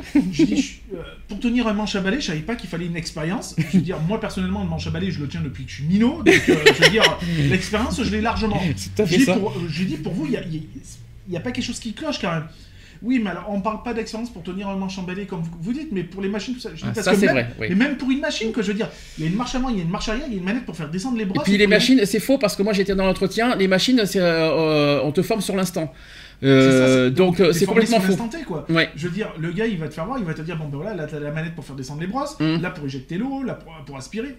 Marche Parce avant, que- marche. Parce que le- l'entretien, c'est pas d'avoir une machine. En fait, l'entretien, quand tu fais des bureaux, t'as pas, t'as pas besoin de machine. Les machines, c'est quand tu as dans, quand, tu- quand t'es dans les écoles, des euh, des trucs comme ça. voilà, par Donc, euh, Il et- faut pas un bac plus 10 pour, euh, pour utiliser la Ah, machine. mais c'est hein. ça, en plus on est, Mhm, on oui, c'est est vrai. des benets, quoi. Je veux Mm. dire, le, le gars, il te forme sur place. Il te forme sur place. euh, c'est c'est comme euh, l'ex-beau-frère à mon, à mon mari. Il a, il, a, il a fait des entretiens. Il était gardien d'immeuble. Dans les, euh, je parle de Pete. Ah. Il, il était gardien d'immeuble, donc il s'occupait de tout ce qui est entretien, tout ça. Quand il m'a expliqué le travail, je lui ai dit, mais attends, je lui ai dit, excuse-moi, euh, pour passer une, ser- pour passer serpillière dans les escaliers, pour nettoyer des, des rampes d'escalier, euh, pour changer une ampoule, je savais pas qu'il fallait un bac plus 20, quoi. Non, c'est sûr. Et puis bac plus 20, c'est impossible, ça n'existe Non, pas. mais c'est façon de parler. je veux dire, il y a rien. Ouais, mais tu comprends, il y a une façon de passer la serpillière. Il y a Bah pas non. 50 façons de la passer pour moi. hein. Euh, Quoi, t'es obligé de faire un 8 Ah, super, ouh, génial. Je veux dire, pour faire de l'entretien, euh, chez toi, tu nettoies jamais. Je veux dire, l'entretien, tu le fais tous les jours chez toi, quoi. Donc, euh, il n'y a pas besoin d'un bac C'est comme la 20 pour bureautique, il n'y a pas besoin de bac plus machin. de- L'ordinateur, tu l'apprends toi-même déjà. euh, C'est tellement. J'ai pas, pas eu de bac pour Enfin, avoir moi, la. moi, moi, j'ai un passeport de compétences informatiques européen. euh, Ouais, c'est un gros truc. Hein. Mm. Euh, on m'a toujours dit, ouais, tu verras, tu trouveras du boulot. Mm. Ah ouais, vachement. Ouais, ouais, Ça si, se voit. Si, ça- si, si, du boulot, euh, j'en ai pour moi. Alors, euh, transition, on parle, du, on parle du CV. Est-ce que justement, est-ce qu'il faut mettre vraiment toutes les, ces qualifications dans un CV On peut pas. Euh, moi, à l'heure actuelle, quand on me demande de, de, de mettre mon expérience complète ah, mais, sur CV, T'as trois pages au minimum j'ai six pages. Ouh Ah oui, six pages. Ah oui. J'ai au minimum six pages. Je me vois pas et je ne vois pas un patron recevoir un CV de 6 pages Mhm. et de le feuilleter quoi. Je veux dire, Mhm. euh, le, le patron il a autre chose à foutre. Mhm. Donc du coup, bah ouais, j'ai comprimé mes CV. Mhm. J'ai comprimé mes CV en mettant bah, le, le plus récent de toute façon, le, le plus récent et bah, j'en mets. Ah, euh, tu enlèves tes. j'en- tes- J'enlève le reste. Même dans ton passé, tu mets Mais pas tes plus grosses Je- expériences. Je, ne peux, tu, tu ne peux pas parce que Ouais. vu que tu es obligé de développer tes expériences, Oui. bah, tu t'en sors plus quoi. Je veux dire, euh, ouais, ouais, Sinon, tu catalogues par, euh, par catégorie de- d'emploi. Mais tu peux pas, c'est parce qu'on te demande de développer à chaque fois. Donc, Mm. même quand tu arrives devant le patron, alors, vous pouvez. J'ai pas compris votre CV parce que là, vous dites que vous avez été euh, donc chauffeur-livreur pour telle boîte et tout. Mais qu'est-ce que. Enfin, en quoi consistait exactement votre boulot? Parce que tu ne fais pas que Ah, conduire un camion. Ça, c'est pour te tester, c'est normal. Voilà, donc. Ben ouais, mais le gars, lui, ce qu'il veut voir, c'est que ce soit aussi décrit sur le CV. Non, en fait, il veut savoir aussi si c'est vrai ce que tu mets sur, dans le. CV. C'est pour ça qu'il te pose des questions. Donc, euh, du coup, ben, quand on te demande justement de d'éclaircir un peu tes compétences sur Mm. le CV, bah ouais, mais non, tu peux pas, Bah c'est pas oui, possible. Parce que sinon, il te faut 20 pages, quoi. Donc, euh, donc, au conseil pour le CV, c'est pas la peine d'en mettre des tonnes, des caisses là-dedans. ça sert à rien, quoi. Et dans les lettres, alors même chose, lettres de motivation. Qu'est-ce qu'il faut vraiment mettre dedans pour, euh, voilà, pour vraiment euh, convaincre euh, un employeur de vous Bah, embaucher? pour, pour moi, c'est comme un CV. Quoi. Je- euh, moi qui ai fait de la détention, euh, c'est notifié sur mes CV. Mhm. Je suis transparent là-dessus, je suis transparent, transparent avec les employeurs. Euh, voilà, quoi. Bon, il n'y a pas marqué comme quoi que euh, en tôle, il y a marqué comme quoi que été cuistot en milieu carcéral, etc. etc. Euh, après, ils l'entendent comme ils veulent l'entendre, quoi. Je veux dire, après, s'ils me demandent des précisions, je dirais oui, bah oui, j'étais incarcéré, mais j'ai travaillé en, milieu carcéral. Il y a juste une chose que je comprends pas dans, le- dans les modèles, dans les lettres de motivation, on demande de, de dire oui, euh, j'ai été cuisinier, j'ai fait ci, ça sert à rien parce que dans le CV, C'est il y a déjà, c'est déjà Mais c'est- notifié. c'est- Pourquoi le remettre dans, dans, dans, dans, la lettre? Enfin, moi, dans une À lettre ce moment-là, tu peux pas ça. développer, Mais euh, c'est pas- tu ça peux sert à rien. dire tes compétences. Mais ça, c'est dans l'entretien d'embauche qu'il faut dire ça. C'est pas ça, dans un. euh, la lettre de motivation, pour moi, elle sert trop à rien. Parce que dans le sens où tu envoies ton CV, donc après, généralement, tu as un entretien d'embauche face au Mhm. patron ou, à- ou au DRH, enfin un responsable, où là, justement, le gars va te Oui. questionner sur tes compétences, sur, sur, te- sur ta motivation, Mhm. tout simplement. Il n'y a pas besoin de l'écrire, quoi. Je veux dire. euh, moi, honnêtement, hein, j'ai jamais fait de lettre de motivation de ma vie, quoi. Je veux Mhm. dire, tous les emplois que j'ai pu euh, postuler, j'ai jamais joint une lettre de motivation. Tu veux en savoir plus? Bah, tu me convoques. C'est clair, net et précis, quoi. Et après, après, je trouve que ça fait très lèche euh, les lettres de motivation. Je suis disponible, je suis motivé, je suis. euh, Je- ça fait lèche parce que c'est- C'est là où ça me fait rire, moi, parce que. euh, oui, je suis, je, je suis disponible, très motivé, nanani, nanana. Moi, j'en ai vu, hein. Mhm. euh, j'en, j'en ai vu dans certaines entreprises où c'est moi qui réceptionnais les, les lettres de motivation et les CV.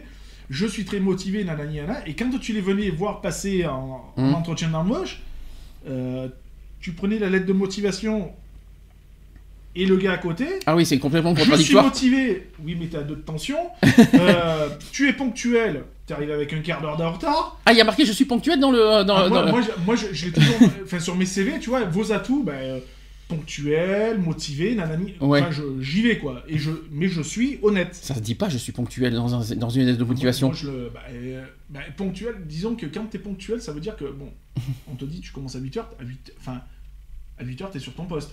Ah, T'y mais- es pas à 8h30, quoi. Non, c'est sûr, mais ça se dit. Mais dans un, gars, un gars, tu lui donnes euh, un entretien d'embauche, tu dis bon, ben, vous avez rendez-vous demain avec euh, monsieur euh, Pierre pour un entretien d'embauche à 9h. T'as le gars qui se pointe à 9h15. Mhm. Le patron, il a peut-être pas que ça à foutre, quoi, non plus. Quoi, ça donc, m'est- ben, moi, c'est comme l'expérience que j'ai eue là, euh, récemment. euh, Ah, Super U peut-être hein Un Super U. Euh, moi, là, à 9h du matin, euh, Alors, la responsable, elle m'a appelé. Fais-le dans l'ordre. D'abord, t'as postulé sur internet deux jours avant. Voilà, j'ai postulé. On t'a appelé deux jours après, le lundi matin. Ouais, on m'a appelé le lundi matin. Et euh, Elle va en fin de compte, euh, on m'a appelé et en fin de compte, euh, elle me dit Vous pouvez être là dans combien de temps? Je lui fais, elle me fait, euh, je lui fais, ben, dans la demi-heure qui suit, je suis là. Oui, c'est ce que t'as Et fait. voilà. Mais t'as pas quand tenu. Elle me dit, ben, je vous attends pour 10h. Oui. Et à 10h moins le quart, j'étais déjà sur poste. Oui, mais t'as pas tenu pour autant la journée. Non. non, mais, non, mais voilà, j'ai pas, j'ai peut-être pas tenu. Oui, mais t'as testé. On, on peut pas lui enlever ça. Il a testé. C'est pas son domaine, hein, la Non, mise en rayon. hein. C'est pas, mise c'est en pas son rayon, domaine. c'était hein. pas mon domaine du tout. C'est c'est costaud à faire, hein, je, le, je le cache pas. hein. Moi, c'est une de mes, de mes expériences euh, euh, au niveau professionnel. Euh, c'est pas donné à tout le monde hein, de Mhm. faire de la mise en rayon parce que ça demande des codes bien précis. Une certaine rapidité aussi, parce qu'on Mhm. ne te demande pas de dormir toute une, de faire 8 heures dans un même rayon. hein, quand il faut Mhm. envoyer, il faut C'est envoyer. clair. Euh, voilà, hein, moi j'ai eu travailler pour une ancienne, une enseigne, pardon, à l'époque ça s'appelait ED. Euh, Oui. Je crois que ça existe encore. hein. je- ben, quand on faisait de la mise en rayon en fruits et légumes, Mm. euh, fallait, on se pointait à 5h du matin, à 9h, fallait que les 45 palettes soient déballées et, euh, et mises en rayon, quoi, je veux dire. Et ben quand tu comptais, ça te faisait 5 palettes minimum de, à l'heure, quoi, je veux dire. Donc euh, quand tu as des palettes qui font, euh, allez, on va dire 2 mètres de hauteur, sur 80 par 120, Mhm. 5 palettes, je te dis qu'il faut envoyer sévère. hein. Parce que... Il y a une- Voilà. Mais c'est pas donné à tout le monde que je veux dire. Tu peux pas demander à un mécano de construire un mur s'il a pas l'expérience, quoi. Je veux dire, ou s'il a pas un minimum de connaissances. C'est pas possible. Ou un minimum de formation. C'est clair, tu peux pas. euh, Il y a une chose que vous m'avez dit tous les deux euh, en début d'émission, c'est que à l'heure d'aujourd'hui, tellement que c'est chiant, euh, voilà, de sans cesse postuler, postuler, postuler, postuler, à un moment, vous dé- ça- Ça ça- on, démotive. arri- on Ça en arrive à la démotivation. Pourquoi complet. Parce que, ben, euh, on, a- on nous demande des efforts qu'on produit Mhm. et il n'y a pas de retour derrière, quoi. Je veux dire, donc t'as l'impression d'être pris pour un con, quoi. Je veux Mhm. dire.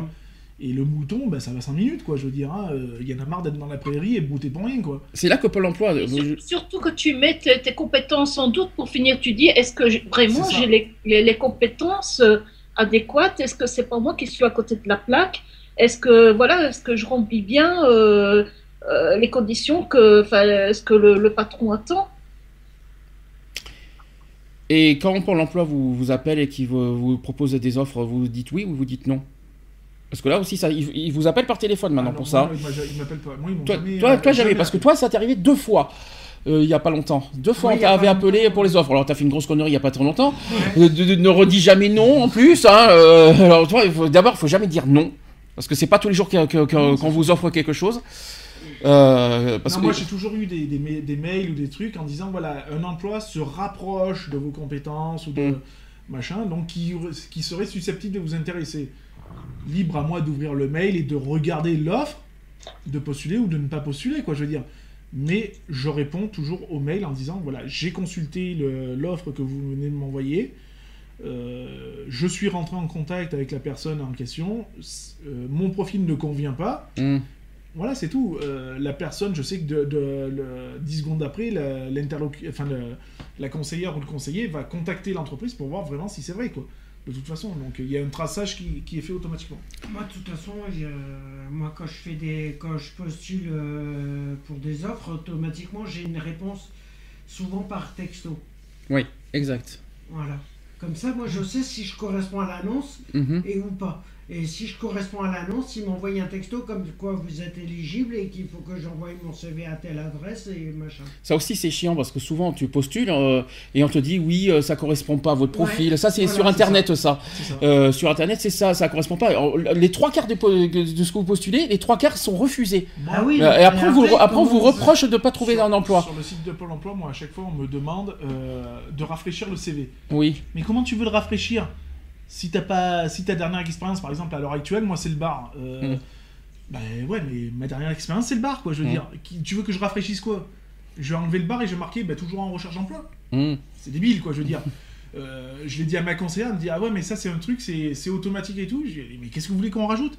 J'ai dit Après, on se fait jeter parce qu'on rafraîchit pas le CV, mais on peut, je peux pas plus rafraîchir que ça. Je veux dire, moi, mon dernier emploi, c'est c'est barman. Euh, je vais pas mettre, euh, je sais pas, euh, inventer des choses, quoi. Ça sert à rien, quoi. Je veux dire, Euh, on C'est est honnête, surtout on en cas pas, où tu aurais suivi une formation entre temps, voilà, pour dire, euh, Ça voilà, serait j'ai déclaré. suivi une serait- formation où j'ai été stagiaire dans telle entreprise. Mais non. Réfléchis, ça serait déclaré de suite à Pôle emploi si les formations. Parce que euh, de- comme on déclare tous les mois, alors Là, ça tu, aussi. là, euh, tu vois, par exemple, mon CV, Oui. là, il- il- là où ce que j'ai rajouté, ben, c'est mes. Ça, commence à dater, hein, c'est les, les deux, les deux diplômes que j'ai passés, quoi. Le, Mm. les, enfin, même les trois. Les trois diplômes que j'ai passés en secourisme, quoi. Je veux Mm. dire, ils sont notifiés dessus, quoi. Je veux dire, mais c'est- pas beaucoup de temps qu'on m'appelle. C'est pas un emploi, mais bon. Oui, non, mais ça rentre en, en, En expérience. compte pour l'expérience Mm. et aussi en formation Mm. au niveau Pôle emploi, parce que la, la- Pôle emploi finance ces formations-là. Alors moi, à chaque fois, on me dit, oui, mais pourquoi vous n'êtes pas passé pour- par nous pour, pour la formation? Bah parce que j'ai pas besoin de toi, quoi. Pour passer cette formation-là, j'ai pas besoin de toi, quoi.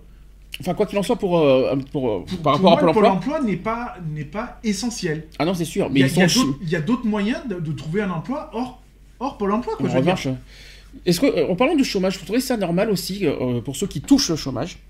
Parce que ça, je, je l'ai appris il y a pas longtemps, ça. hein. Ceux qui ne, ils sont, euh, on- ceux qui touchent le chômage, on leur oblige à trouver un emploi sous peine de couper le chômage. Bah, c'est vous ce qui se passe ici. Hein. Est-ce que, est-ce que vous trouvez ça normal? Le chômage, c'est que ça fait quand même de votre salaire, ça fait partie de votre salaire brut, à ce que je sache. Euh, C'est ce que vous avez gagné en travaillant. Après, euh, après, après, enfin moi, quand j'ai été mis euh, licencié euh, économiquement euh, sur la dernière entreprise que j'avais faite avant le bar, hein, euh, avant le bar, donc je me suis retrouvé au chômage, j'ai touché donc mes salaires à plein pot pendant un certain laps de temps.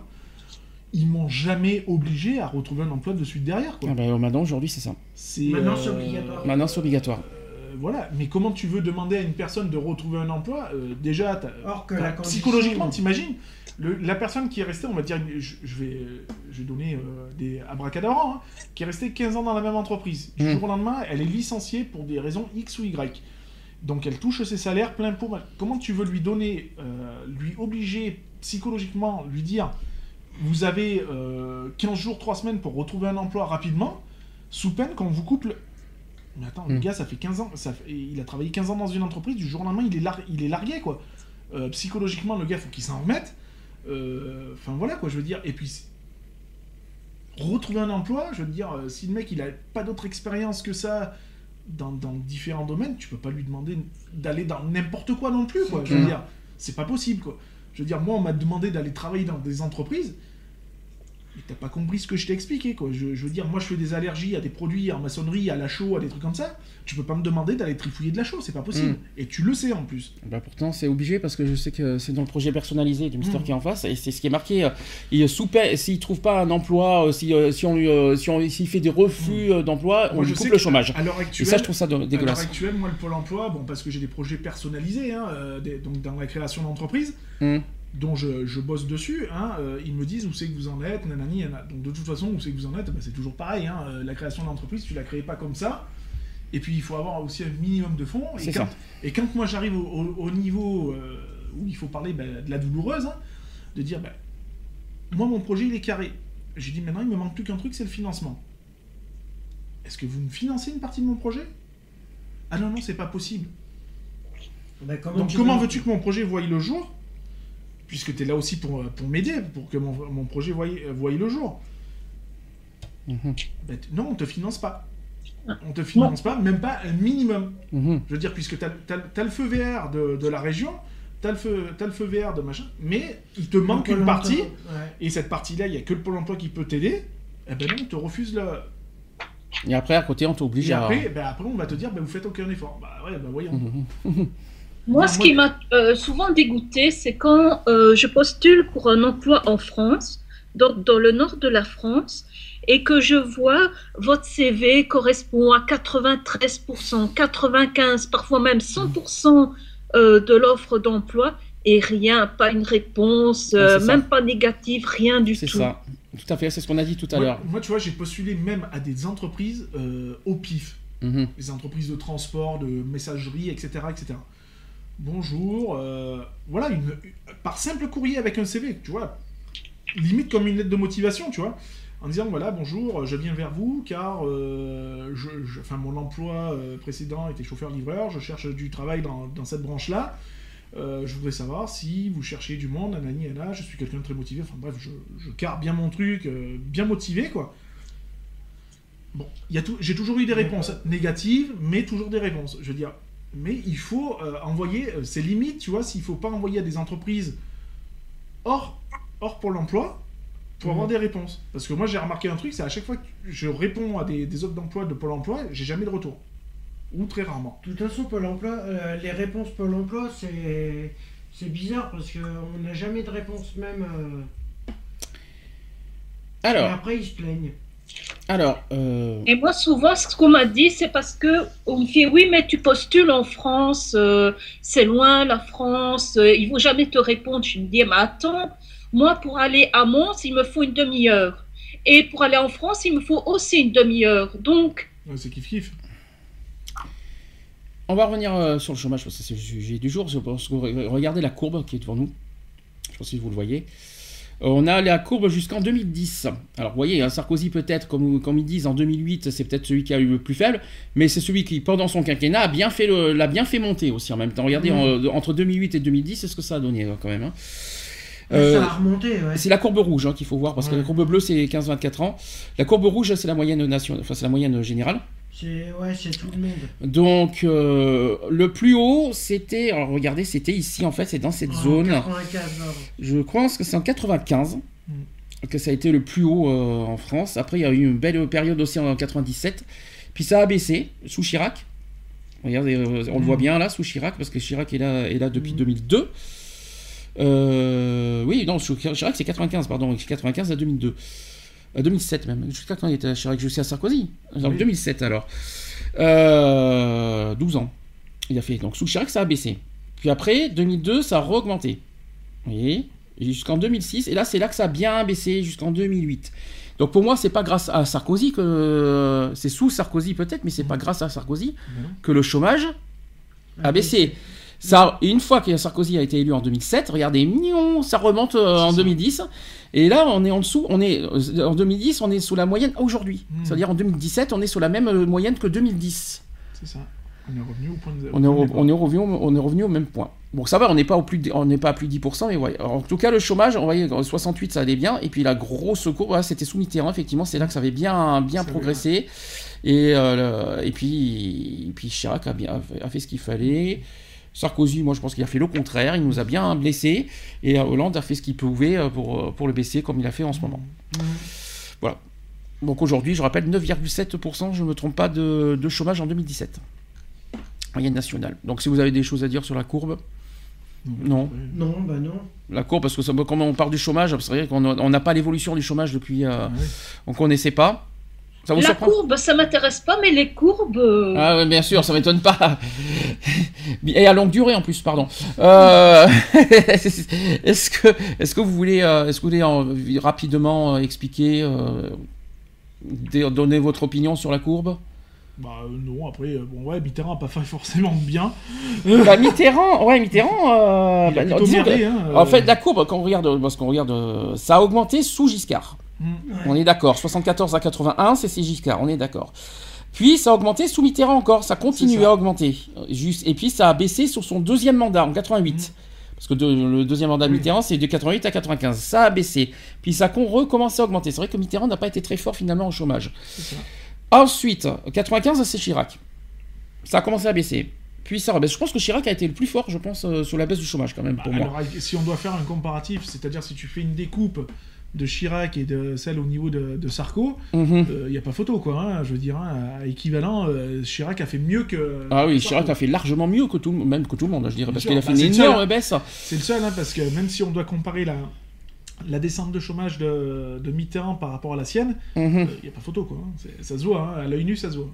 Et puis 2006, et c'est toujours Chirac. En 2007, c'est Sarkozy. 2008, voilà. Puis euh, regardez, euh, en là 2009, ça a re-augmenté. C'est ça. Euh, 2010, 2011, on était encore au-dessus des 10%. euh, on n'a pas la suite de la courbe après 2010, mais on sait que ça avait été en haut. Et puis c'est Hollande qui a fait tout ce qui est plus doué pour faire baisser la courbe à, à moins de 10%. Je crois que c'était ça son but, euh, à Hollande, de mettre à moins de 10, euh, en dessous- d'être en dessous des 10%. Si je ne me trompe pas. Alors les causes du chômage. Hmm, On en a pas, un peu parlé euh, au niveau des demandeurs d'emploi, mais on connaissait pas. on- Taxation déjà, je dirais. T'as dit quoi? La délocalisation. Oui. Vous êtes d'accord avec ça? Bah, il y en a eu pas mal quand même. Enfin, il y en a pas mal. Maintenant, ça revient en France parce que, bon, voilà, on les oblige un petit peu à rester aussi. Euh, mais bon, il n'y a, pas que- il y a pas que ça, quoi.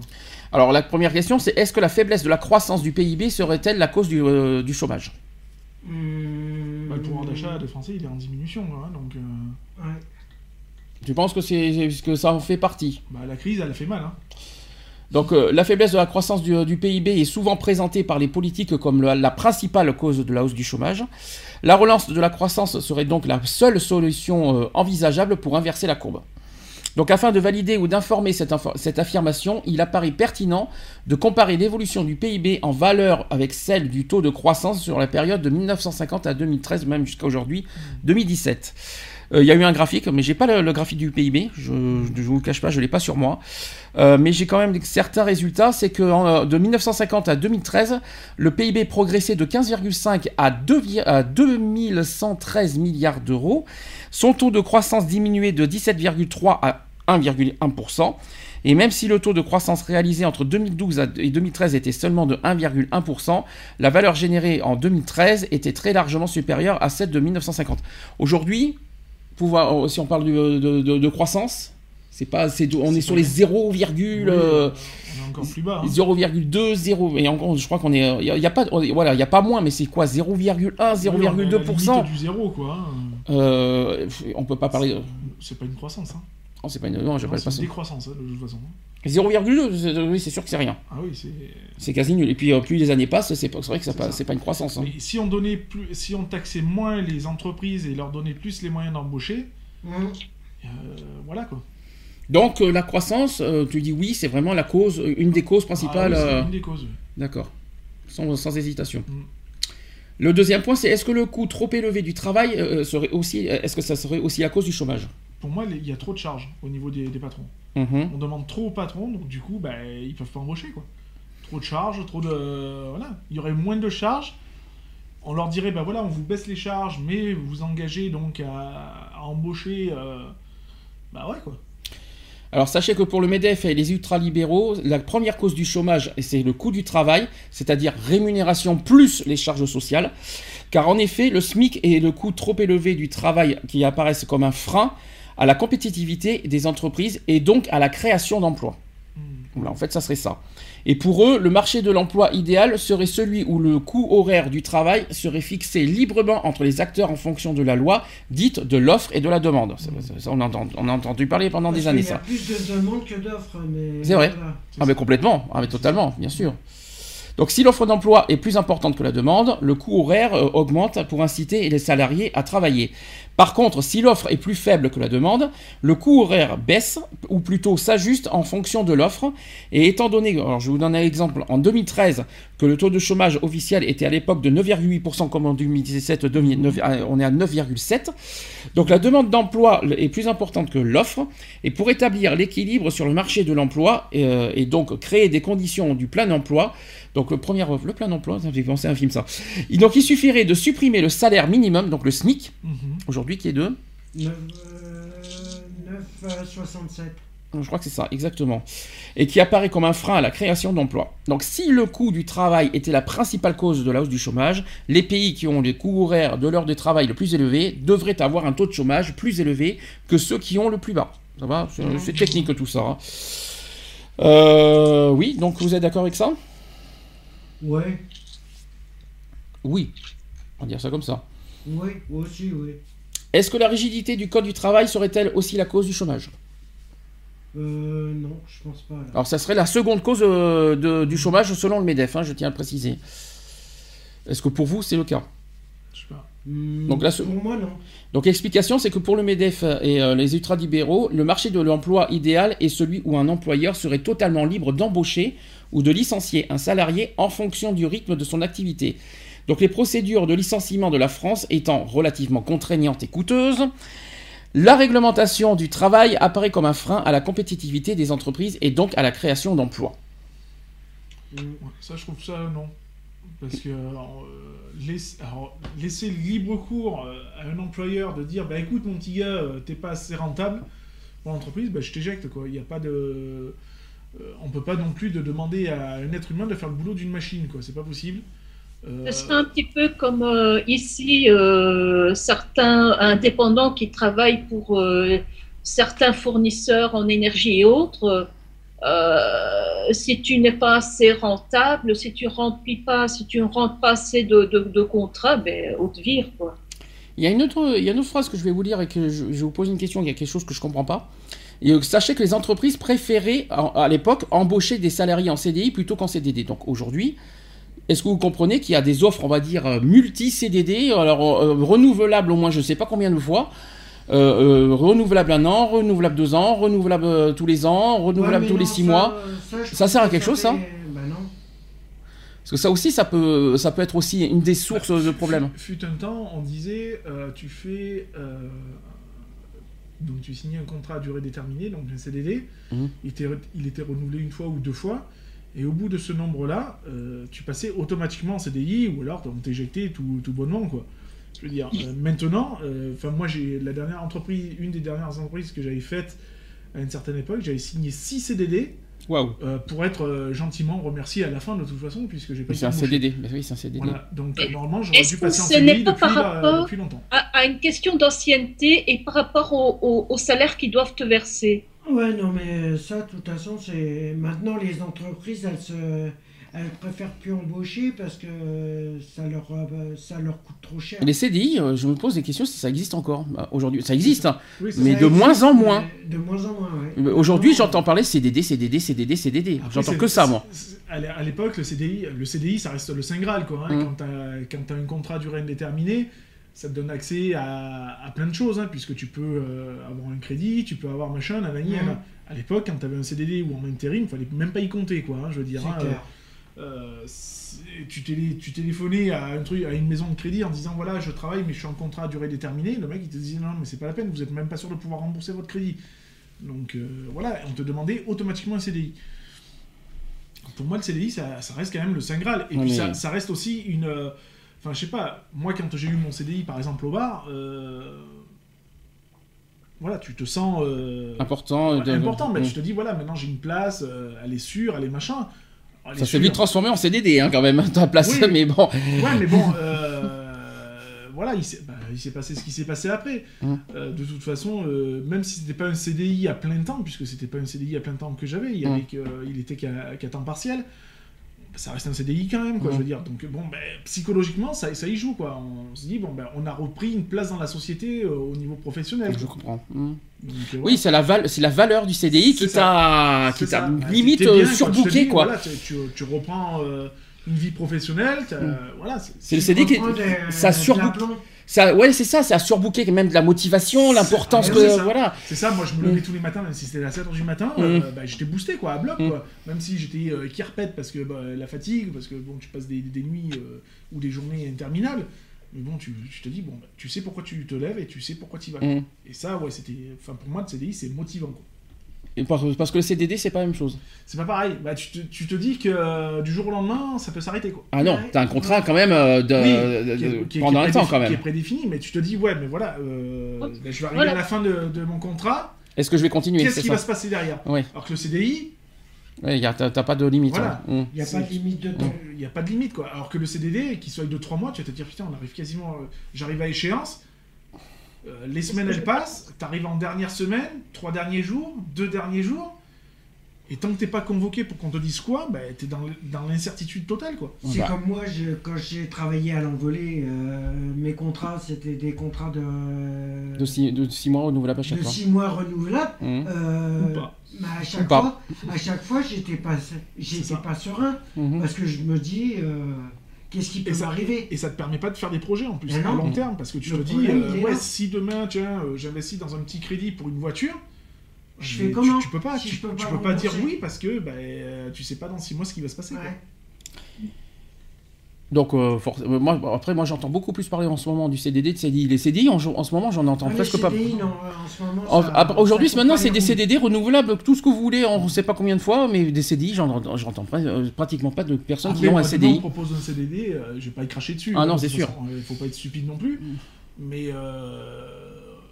ouais, il arrive un moment donné où je vais dire ouais, d'accord, je, veux- je veux bien signer tes CDD, mais euh, tu me fais une promesse d'embauche derrière. Mhm. Parce que, euh, Parce que je- je- moi, je vais pas vivre de, de 50 CDD. quoi. Confonds pas avec période d'essai, parce que tu me dis promesse d'embauche derrière, CDD est une promesse d'embauche. Oui, un CDD, ouais, une promesse, une promesse d'embauche à durée déterminée quand même. Oui, mais ça reste une promesse d'embauche. Euh, tu confonds ouais, avec les, les- Ouais, les mais moi, tu, essais. euh, moi, tu me fais un document comme quoi tu te- tu tu t'engages à me faire un CDI à la fin du, du de temps imparti, quoi, je veux Mm. dire. hein. Parce que la loi, elle est très claire. hein. Normalement, je crois que c'est 3 CDD. Et un CDI derrière. hein. Euh, c'est pas plus. Hein. Mhm. Donc, euh, enfin voilà quoi. Autre question, est-ce que vous pensez que la réduction du temps de travail euh, serait la cause du chômage? Alors moi je réponds tout de suite, du tout. moi je pense que pas du tout, je vois pas où est le problème là-dedans. Il y en a qui travaillent bien en temps partiel et qui, euh, Et qui- et qui, je vois pas où est le problème là. Non, ça je suis pas d'accord. Non, les 35 heures ne sont pas une. euh, Les, problèmes des 35 heures. euh, Bon, non, même moi qui en ai travaillé 39, euh, fut un temps, euh, à une certaine époque, mhm. à l'époque des 39 heures, on fait- je faisais même les 3-8, les, quatre- euh, les 3-8, ça m'a jamais posé de problème. hein. hum. Est-ce que les gains de produ- productivité seraient-ils aussi, seraient-ils la cause du chômage? Ça c'est une bonne question, ça c'est très technique Euh, comme question. Je vais expliquer ce que c'est. C'est que les gains de produ- productivité sont générés par le progrès technique et l'organisation du travail.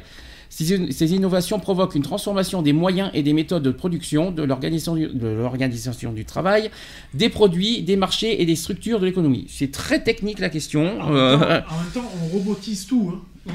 On a tendance à tout robotiser. hein. Donc, euh, remplacer l'homme par une machine, ben, forcément, ça fait du oh, chômage. Terminator, ton... non, mais c'est vrai, tu Non, prends mais les... c'est vrai, pire. Tu prends une certaine époque euh, qui date, hein, euh, les, les constructeurs automobiles. Avant, c'était fait à la chaîne par des, par des hommes, quoi. Par je veux des dire, hommes, par des maintenant hommes. c'est machine. Maintenant, c'est des robots, quoi. Je veux dire, Mm. donc l'industrie, l'in- l'industrie, eh ben, elle a pris une claque dans la tête, quoi. Je veux dire, au niveau chômage, c'est un truc de ouf, quoi. Vous savez quel est le premier... même pas aller jusque-là. Tu vas dans un magasin. Combien de magasins n'ont pas des caisses libres Ah euh, que bah tu, oui, tu encodes toi-même tes articles? C'est ça. Vous savez quel, Et sec- c'est des caissières en moins. Vous savez quel secteur d'activité a le progressé le plus en gain de produ- productivité? Non, bâtiment. le. Ah non. Non, non, c'est pas le bâtiment, je dis. Ah. Non, c'est pas l'agriculture. Si, c'est l'agriculture. Ah Oui, c'est l'agriculture. Avec les moyens, avec les progrès des outils euh, de production Ah oui, agricole. oui, bah oui. Les tracteurs, les charrues, bah oui, les bien moissonneuses batteuses, etc. Ben, c'est eux, c'est eux qui, ont, qui ont bénéficié le plus de, ce- de ces gains de productivité. Après, et si on doit parler de- de- d'autres moyens, c'est l'informatique, parce que c'est vrai que là-dessus, plus ça va, plus ça progresse bien. Ah bah. Donc, euh, là-dessus. euh, voilà, l'informatique euh, qui évolue de plus en plus, et on peut dire que là-dessus, euh, il y a un énorme progrès. Oui, on- est dépendant, hein, de toute Mhm. façon. Maintenant, on devient dépendant. Alors, voilà, donc ça c'est dit, ça c'est fait. Alors, tiens, regardez. Euh, Ah oui, non, je vais pas vous le montrer maintenant. Comme ça, je vous le dirai après. Est-ce que vous savez, on va- revenir sur le problème du chômage. Le chômage, je rappelle, fait partie des, euh, des préoccupations des Français. hum. Je pense que vous étiez au courant là-dessus. Est-ce que vous savez euh, en quelle position est le chômage euh, euh, en termes de préoccupation des Français? En quelle position c'est, Vous doit être en deuxième ou en troisième. d'après vous? Euh, Avant, c'était la première préoccupation des Français, le chômage. Moi, je sous, pense que c'est la deuxième. sous ou François. Hollande, sous François Hollande, c'était le premier. Je Est-ce dirais que que maintenant, c'est la santé, non? Et non. En premier. Et non. Bah non, c'est C'est bah, non? effectivement le chômage est devenu la deuxième, est, de- est devenu en deuxième pro- euh, position, pardon, et c'est en deuxième position après quoi d'après vous? Bah, après l'éducation. Et non. Non. Et non. Qu'est-ce qui s'est passé ces deux dernières années? Ah, le terrorisme. Le terrorisme. Le terrorisme est passé en première position euh, en préoccupation des Français. On a, j'ai le tableau ici. Chouette. On va avoir des Les armes. 11, les 11 sujets, donc je vais vous le dire. Donc euh, le premier, effectivement, euh, c'est le terrorisme, soit euh, avec 64%. Mhm. Voilà, euh, 64% des, des Français sont préoccupés par le terrorisme. Suivi juste après, de 1, po- à 1% près, le chômage. La lutte contre le chômage, c'est 63%. Mhm. C'est pas beaucoup. En troisième position, c'est le niveau des impôts, avec 50%. Ah, Mais à ce moment-là, il y a une égalité alors. Avec le, le terrorisme? Non, Ah ben, un- non les 50% de, de la troisième position et de, de la suite. Non, non, t'as pas compris. C'est que tous les Français euh, sont à 64%. euh, Oui. Voilà, c'est tous les, voilà, c'est 64% sont euh, par le terrorisme. En fait, c'est global. Tu, tu vois. Le troisième position, c'est le niveau des impôts. Ouais. Quatrième position, c'est la question des migrants, tout de même, 50%. Donc ça fait une Là, il y a une égalité avec Voilà. le troisième, quatrième. Là, je suis d'accord. Euh, oui et non, parce que regarde pourquoi. Il y a le- parce qu'en fait, je crois que c'est le, le niveau médium qui est, qui est plus important en troisième position. C'est pour ça qu'ils sont en troisième. Le, en cinquième position, c'est la lutte contre la délinquance. Mhm. 47%. La sixième, euh, en sixième position, c'est l'éducation nationale. Alors ça, ça te surprend par contre que ce Bah soit qu'en oui, sixième. parce que on n'arrête pas d'en entendre parler, euh, de dire qu'il faut, euh, il faut améliorer le système scolaire, etc., etc. Je suis quand même assez étonné que ça, ça soit descendu. Attention, préoccupation des Français, pas préoccupation des politiques. Tu confonds les deux là. Oui, mais non, on, on fait- on a, quand je vois les manifestations qui se font sur le nombre de fermetures d'écoles ou quoi que ce soit, Hum. euh, enfin voilà. quoi. Seulement 41% des Français pas beaucoup, quoi, se- sont préoccupés par l'éducation nationale. C'est faible. Hein. C'est pas énorme. L'intégration des immigrés concerne 37% des Français, en septième position donc. Pas terrible. Ensuite, en huitième position, c'est la concurrence avec les pays avec, où la main-d'œuvre est moins chère dans le cadre de la mondialisation. Ça, personnellement, ça ne m'intéresse pas du tout. en neuvième position, c'est le fonctionnement de l'Union européenne. Avec seulement 33%, c'est pas du jour au lendemain. Ouais, ça préoccupe pas tant de monde que ça, en fait, finalement, l'Europe. 33%, c'est rien, l'Europe. Hein. En dixième position, c'est la protection de l'environnement. Ça, ça, par contre, je suis déçu. Parce que seulement 32% se, se, se préoccupent de l'environnement. Euh, l'environnement, c'est euh, dans 10 ans, si on n'a plus d'eau, on va, vous allez voir si, euh, si, ça va pas être en première position. Hein. Ah, bah, je vous le dis. Hein. Non, parce que ça... Déjà, certains pays, c'est la préoccupation numéro un. Hein. Mais moi, je peux dire que c'est. Moi, je suis déçu sur le, la position de l'environnement. Parce que c'est un des. Voilà, c'est euh, aujourd'hui, avec les sécheresses et les, les, changements de climat, les, euh, les, températures qui sont bizarres, etc., l'hiver qui n'existe pratiquement plus, l'eau qui va, qui va déserter, vous allez voir, il y aura pratiquement plus d'eau en 2050. Enfin, bref, quoi. C'est quelque chose euh, qui. Il faut penser... On ira sur Mars, ils ont trouvé de l'eau. Nous, peut-être, mais il faut penser aussi à, la nouvelle génération. Il faut quand même pas l'oublier, ça. Nous, on n'ira pas sur Mars, hein, je te rassure. Moi, je ah, me souviens. Moi, je me souviens, il y a 20 ans, eh bien, euh, au Maroc, il y avait déjà des, gros problèmes d'eau. Alors, euh, j'imagine maintenant, ça n'a pas dû s'améliorer. Hein. Et enfin, en 11e position, c'est pas terrible, c'est l'encadrement du secteur de la finance. C'est pas intéressant. la finance, très Alors, pour moi, les, positions sont logiques, sauf pour moi l'environnement. L'environnement est très mal passé. Et toi, toi c'est plus sur la surprise de l'éducation nationale. On, entend tellement parler des fermetures d'écoles, de, réformer le milieu scolaire, tout ça, nanani. Enfin, je sais pas quoi, il arrive à un moment donné où tu te dis, ouais, bon, ben. Euh, les, parents qui, habitent dans des petits villages où on ferme des écoles et que les, parents sont obligés d'amener leurs gosses à l'école 40 euh, euh, km plus loin ou je ne sais quoi d'autre, enfin, je trouve que ça reste quand même une préoccupation majeure. Quoi. Bah, apparemment, non. Mais moi, ce qui m'étonne, c'est que tu n'aies pas parlé de la santé. Non, la santé n'y est pas. Mm. Non, non, je confirme, ça n'y est pas, il me semble. Non, non, la santé n'y est pas. Bizarrement aussi. Non, non, je confirme, il n'y est pas. On peut avoir des armes alors pour lutter contre le terrorisme oui, le, mode, le mode américain ensuite. Le mode américain, oui. on sait que ça a été déjà réfléchi cette bah histoire. Euh, il y avait quelqu'un, il y avait quelqu'un qui avait pensé à ça. Hein. Euh, le mot chômage, c'est vrai qu'on a, on a, on a dit toujours chômage, mais que veut dire chômage? Alors le mot chômage signifie pour une personne une période plus ou moins longue euh, durant laquelle elle est privée de son emploi volontairement ou involontairement. Ce chômage résulte des difficultés liées au travail et le chômage a des conséquences graves sur la vie de chacun et du pays tout entier. Et justement, c'est ce qu'on va parler des conséquences du chômage. C'est là, euh, ça sera la dernière partie du sujet. Les difficultés liées au, travail, par exemple. Vous en, avez euh, quelques-uns à, bah, dénoncer Le pouvoir d'achat, forcément. Bah, Dans le travail. Les conditions, les conditions de travail. Ah, oui.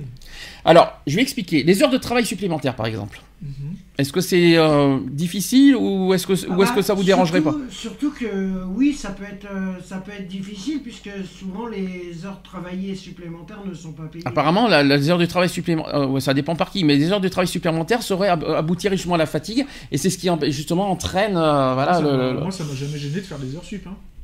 Après, physiquement, est-ce que tu tiens, est-ce que tu tiens, aujourd'hui, tu, tiens, tu tiendrais à faire des, des heures bah, sup? Bah oui, je l'ai fait. Hein. D'accord. Euh, moi, si c'est bien payé, enfin, voilà, s'il y a une rémunération derrière, euh, moi, je suis à 100%. Alors, autre difficulté au travail, euh, c'est des exemples, ce que je vous dis. Il y a quelqu'un qui, par exemple, resté debout longtemps. Mmh. Oui. Après, ça dépend le boulot que tu fais aussi. Hein. Parce que ceux qui sont derrière un bureau, euh, excuse-moi du peu. Bah euh, dans un bureau, t'es assis. Hein. Ouais, mais quand t'es constamment assis aussi, c'est pas bah, évident. Hein. Ouais, non, mais tu peux le dire, t'étais dans un bar, t'étais debout toute la journée. Ah et c'était bah, comment à la fin Au début, c'est dur parce que bon, ça faisait aussi X temps que j'avais pas, j'avais pas retravaillé, que voilà. Mm. Après, moi, euh, ouais, c'est dur. Donc, à un moment donné dans ta journée, bah, tu t'assois, quoi, hein, puisqu'il faut aussi reposer ses jambes. Bah, mm. mal de jambes, etc., etc., quoi, hein, je veux mm. dire. Hein, donc, euh, c'est une cadence à reprendre aussi. C'est des habitudes à reprendre. C'est ça.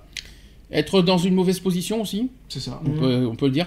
Alors, conséquence de ce que je viens de vous dire, ça, ça provoque la fatigue et l'accident, euh, même un accident de travail. Eh et, malheureusement, il faut y penser à ça aussi. Hein, donc, Après, enfin les, les, positions, t'es es censé t'adapter à ton poste de travail. Donc, euh, quand mm. tu dois euh, ramasser un carton qui, est, qui a un certain poids, qui est au sol, euh, tu es censé te baisser correctement. Mm. Tu es Voilà. censé être apte à, à utiliser ton corps aussi euh, au, meilleur de lui-même, quoi. Alors, je vais vous donner un deuxième exemple, toujours sur les, les difficultés au travail. C'est concernant l'ambiance au sein de l'entreprise. Vous avez par exemple un patron qui en demande toujours plus. Plus, plus, un petit peu plus, un peu plus. Non, c'est Sarko sort de ce corps. Il Travailler plus pour gagner moins, vas-y. mettre des limites. Alors quand, quand je dis un patron qui en demande toujours plus, c'est fais ci, fais ça, assis couché. Moi c'est ce qui m'est arrivé. Moi j'ai connu ça personnellement dans le, dans les, euh, quand j'étais justement dans le nettoyage. T'étais pris limite comme un esclave ou un, ou un petit espèce, un espèce de truc rien du tout.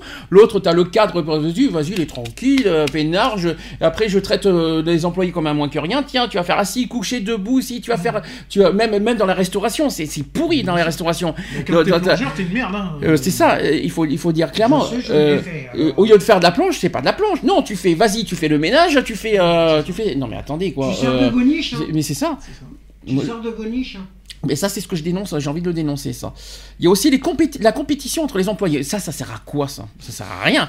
Ah, Lionel connaît ça. Alors, Ah c'est oui, la compétition entre les Non, employés. alors, je connais ça. Enfin, nous, on, le- on le faisait, euh, on le faisait surtout sous forme de jeu, quoi. hein. Plus. euh, mais il y a.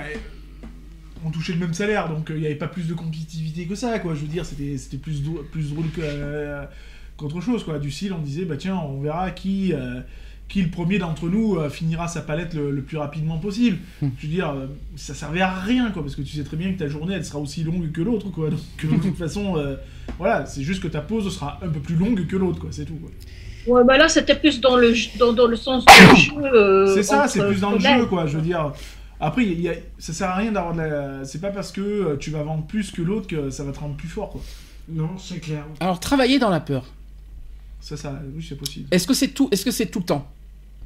Est-ce que quand vous connaissez pas, vous savez pas où vous tombez dans la, la- la Euh, première fois que vous tombez, ouais. euh, vous mettez les pieds dans quand- une entreprise Ça, ça arrive parce que quand tu tombes sur des entreprises, moi, quand je travaillais dans le cosmétique, par exemple, quand tu connais rien en cosmétique, tu te dis ouais, mais attends, euh, je vais jamais m'en sortir. euh, Enfin voilà, je vais jamais pouvoir donner le meilleur de moi-même et tout, etc., etc.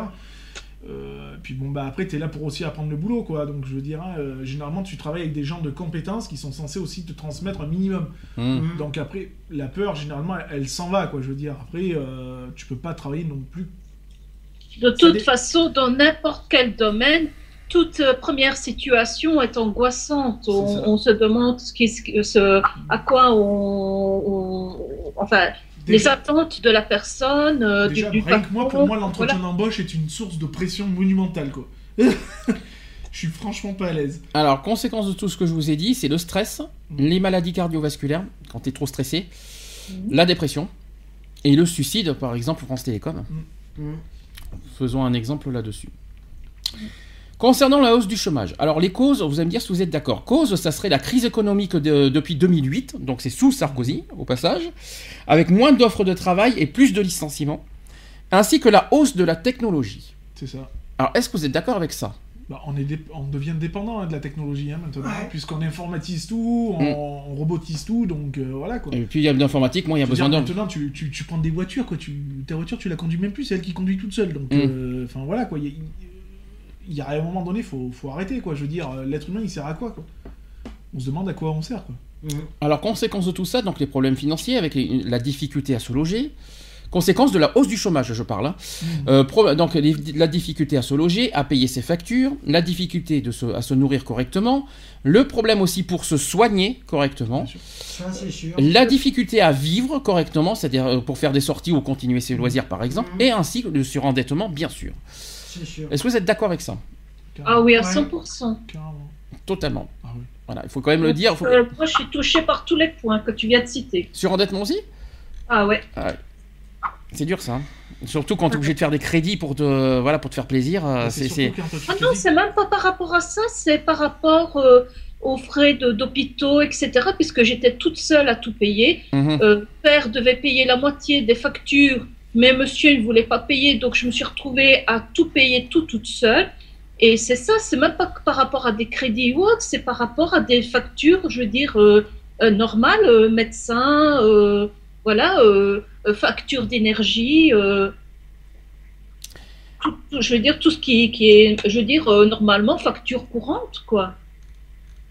Alors, je vais faire rapide. Les conséquences sanitaires maintenant. Il y a l'augmentation de la dépression et ainsi que des, euh, qui peut amener euh, Au suicide. au suicide. Vous avez l'augmentation des maladies cardiovasculaires, l'augmentation de la consommation du tabac et de l'alcool. Mhm. C'est faisable ça quand, euh, quand vous- une fois que euh, une fois que vous avez perdu votre emploi, tout ça, que ça, on peut en arriver là? Ah bah Mais oui. il y a des personnes, plutôt que de manger, préfèrent boire de l'alcool. Hein. Ah ben, par, par dés- Parce qu'au désespéré, euh, on est tellement désespéré euh, de, de perdre son travail qu'on peut en arriver là. Ah bah oui. D'accord. Et pas d'argent pour les soins, c'est ce qu'on a dit aussi tout à l'heure. Concernant les conséquences sociales, toujours quand on perd un emploi, de plus en plus de pauvres, Ouais. Ça. on peut le dire. L'exclusion sociale, c'est-à-dire l'absence de, de lien social. Il y a aussi l'augmentation de la délinquance, des vols par exemple, des violences urbaines aussi, par exemple des, euh, des moyens illégaux pour obtenir de l'argent et du vol, c'est ce qu'on vient de dire. Mhm. Et oui, euh, malheureusement, notamment ceux qui sont dans des zones, dans les UP, euh, pour, pour subvenir à leurs besoins, ils sont obligés de passer par là. Ainsi que la pression des entreprises à cause des délocalisations, on en a parlé tout à l'heure de ça. C'est ça. C'est ça, hein. Oui, c'est ça. c'est tout à fait ça. Tout à fait. Et attention, problème euh, majeur qu'on va en parler, c'est sur euh, les conséquences qui ont, qui ont- sur les enfants. Les euh, quand, quand il y a le chômage des parents, Ouais. ça, entraîne des problèmes d'argent. Et ça entraîne aussi des problèmes de la vie quotidienne, notamment alimentaire, de l'habillement et du confort. Ensuite, il y a des problèmes de soutien scolaire. Ensuite, il y a des problèmes pour les loisirs. Ça, c'est sûr, de- pour les sorties, tout ça. Ouais. Il y a, donc, tout ça, tout ce que je viens de dire, c'est toute l'éducation de l'enfant qui est touchée. Donc, avec la difficulté au travail, le manque de patience et l'énervement des parents, qui entraîne ça à la maltraitance, ainsi qu'à la négligence dans l'éducation, et euh, voire pire, qu'il y en a qui s'occupent plus du tout de leur enfant. C'est vrai ça, euh, ce qu'on peut dire, ou c'est Ah oui, oui, on peut être à ce, ni- on peut être à ce niveau-là, le fait de perdre un emploi? Je pense qu'on peut tomber à ce niveau-là. Après, euh, enfin, moi je suis loin de là hein, quand même. Mais ça peut en arriver, euh, on Ouais, peut en ça- arriver. ouais, je pense Ah, que tu oui, on peux, peut hein, largement. on Enfin, arrive. moi j'ai- connu des, des gens oui, qui, qui étaient à ce moment-là. C'est grave, hein, c'est ça, c'est où ça va faire. Moi, je, moi, je me suis vu avec mon ex, euh, mon ex-femme à l'époque, euh, où on, on récupérait leur, euh, leur enfant pour les faire manger le, le midi et le soir. Et là-dessus, qu'ils euh, pouvaient plus, euh, quoi. faut- euh, il, faut, euh. il rappeler un détail. La dépression, on peut pas s'en sortir de la dépression parce que là, euh, c'est de la dépression pour en arriver Là, à ce, niveau-là. hein. Euh, voilà, dépression à fond du- mais pour sortir de la dépression, c'est tellement difficile. Euh, et on peut Après, pas. Les conditions de vie font que. Aussi, alors, je pense pas que c'est une histoire de conditions. Ouais, peut-être. Alors, C'est vrai que passer du tout au rien, c'est vrai que tu peux. On le dit toujours, on l'a toujours dit euh, depuis Ah, des ouais. années avec l'assaut. On a toujours dit que du jour au lendemain, Tu peux basculer. on peut Tu peux tout tout perdre, perdre. tout perdre. oui, tu peux tout perdre. Et euh, Moi, je connais, moi, je connais des personnes, moi, ils ont tout perdu. on peut tout perdre. Ne serait-ce, je vais dire un truc ridicule pour un accident, un tout petit machin, un tout petit accident de Je travail. connais des personnes, moi, il, suffit, il su- ils étaient chefs de chefs d'entreprise, ils avaient une femme, des enfants, et il suffit qu'il y ait eu un problème, et ils ont tout perdu. hein. Euh, Moi, je connais des, des hôtesses de l'air. Euh, donc, euh, elles, elles avaient le, leur conjoint qui était steward. Et quand la Sabena a fermé, euh, ils se retrouvaient tous les deux au chômage. Hmm. Donc, d'un très très bon salaire, ils avaient villa, voiture de luxe, etc. Et bien, ils se sont retrouvés avec 1000 euros, je vais dire, chacun, de, même pas 1000 euros de, de, de, de, de chômage. Et par rapport à- aux sommes astronomiques qu'ils gagnaient, ben, ils ont dû tout vendre. La- la- les voitures, la villa, tout, pour, euh, parce qu'ils n'arrivaient pas à payer euh, les mensualités déjà de la voiture, ni, et encore moins de, de, de, de la villa. Alors, autre, d'autres, j'ai d'autres euh, exemples à vous donner. Alors, J'ai, j'ai une quatrième, euh, quatrième cas de figure lié au travail. Donc, les difficultés, il y a la démotivation, Mhm. Il y a les conflits avec le personnel et les supérieurs. Ça, c'est dur, ça. Quand il y a des conflits. Ça, c'est sûr. Ah, Mais on ne peut pas aimer tout le monde, mais c'est pas pour une, c'est pas une raison que c'est pas parce qu'il y a des conflits qu'il faut tuer le travail d'autrui, quoi. Ouais. Euh, euh, après, c'est- non, il mais faut. les patrons là-dessus, ils se... Faut quand pas- il y a une mauvaise entente comme ça. Ouais, mais ils- un, conf- ils sont- un conflit personnel ne doit pas. ent- C'est ce qu'on dit toujours, ne pas mélanger le personnel et, euh, et le travail, quoi. Ouais, mais souvent, Euh, les patrons, ils, ils font pas la différence. Ben, ils- oui, alors justement, le côté euh, supérieur, euh, le côté. Qu'est-ce que vous en pensez des gens qui sont supérieurs, qui se croient tout permis, qui Moi, se croient tous des- les droits J'ai eu des entreprises hein, où, où j'ai eu des conflits euh, avec les- mes supérieurs hiérarchiques, tout ça. Euh, bon, c'est pas pour autant qu'ils m'ont viré, quoi, hein, je veux Mm. dire, hein, puisque mon boulot, je le faisais quand même, je le faisais bien. Après, c'est parce que voilà, on n'était pas d'accord sur certains points, quoi, je veux dire, Mm. et qui faisaient que moi, je voyais l'amélioration de mon poste de travail d'une manière que eux ne, ne concevaient pas du tout, quoi. Ce que je veux dire, c'est qu'on peut perdre son emploi suite à des conflits. Mais c'est complètement con, quoi. C'est. Ouais, ça, hein, c'est un peu ce qui s'est passé euh, entre parenthèses, pour moi au bar, quoi. hein, Mm. Je veux dire, hein, euh, suite à des, à des mauvais événements, ben euh, Mm. voilà, quoi. Ça fait que ben, ça pouvait plus, quoi. Le harcèlement. Alors ça c'est encore autre chose. On en a, on- ça, on en a- c'est le sujet. euh, le sujet, on n'en a pas, pas parlé aujourd'hui parce que le harcèlement, on en avait déjà évoqué largement avant. Donc aujourd'hui, on parle pas du harcèlement. Vous avez aussi le sentiment d'incompétence. Hmm. Bonjour. Tu as quelque chose à dire sur ce thème? Ah non, mais non, c'est vrai que moi, par la. Ah bah après, quand, t'es- quand tu connais pas un truc. euh, Ah, Tu peux. Alors justement, c'est là l'erreur. Comment tu peux, comment tu peux juger un truc sans, sans connaître? Ouais, mais bon, après, euh, ce- tu n'es pas infaillible. euh, Tu peux. Il faut essayer avant de juger. Ben, j'ai essayé, j'y arrive pas, j'arrive pas à suivre. Ah, ça c'est encore autre voilà. chose. Là, tu parles de Super U par exemple. Par rapport Mais, à euh, Super U, mais, j'arrivais pas à suivre. Oui. Euh, surtout qu'en plus, euh, les responsables te lâchent dans un rayon euh, comme ça. sans Dans l'inconnu, sans savoir comment ça, comment, comment ça fonctionne. hein, C'est Eh vrai oui, que. non, mais- Bon, ça, c'est en- ça c'est le tout faire ce soir. Ça, c'est pas la même chose. Là, on parle de la- du sentiment d'in- d'incompétence. Et c'est ce qui t'est arrivé quand t'étais à l'envolée, par Ah, exemple. ouais. Et tu t'es tu t'es mis dans un truc, tu t'es- t'étais motivé, mais le, quand tu es arrivé à la maison, tu disais Ah, je me sens incapable, ah, j'ai du mal à faire ça. Ah, mais tu- tu- t'as- T'as t'as souvent, euh, à ton retour, voilà, tu te sens. euh, mais c'est ce qui s'est pas. On peut aussi parler de ton mari dans ce cas, euh, un peu- Ouais. c'était un peu pareil. Euh, voilà quoi. Donc, euh, Après, Pourquoi voilà, ben, Parce que euh, on essaye des. Enfin, moi, comme je dis, hein, je dis euh, essayer, c'est c'est essayer quoi. Je veux dire, euh, on fait tous des. Moi, j'ai j'ai essayé souvent des boulots pour voir si bon voilà, ça marche, ça marche, ça marche pas. Ben ouais, t'as le mérite d'avoir essayé quoi. Je veux dire. hein. Euh, comme mon mari, hein, par exemple, qui a voulu rentrer en tant que- qui a passé le concours de gendarme volontaire, hum. il a échoué. Bon, bah, il a échoué, mais bon, au moins, enfin, il est, il est rentré, il était dégoûté. Et comme je dis, t'as pas été dégoûté, t'as essayé. Alors justement, c'est une question que euh, je crois qu'on en a un petit peu parlé tout à l'heure. À force d'avoir des échecs, euh, euh, qu'est-ce qui peut se passer par la suite? On- Tu te dis que tu te sens comment après? Bah, Ah bah après, t'as plus envie de t'as plus envie de faire d'efforts hein. Après, les échecs, est-ce que. Pour moi, l'échec, je- veux dire, euh, le prends pas mal, hein, mais comme je dis, tu vois, t'es es rentré par exemple à Super U, donc euh, c'est peut-être qu'on t'a mis dans, dans, ce dans, dans, les, dans rayons où t'arrivais pas à machin.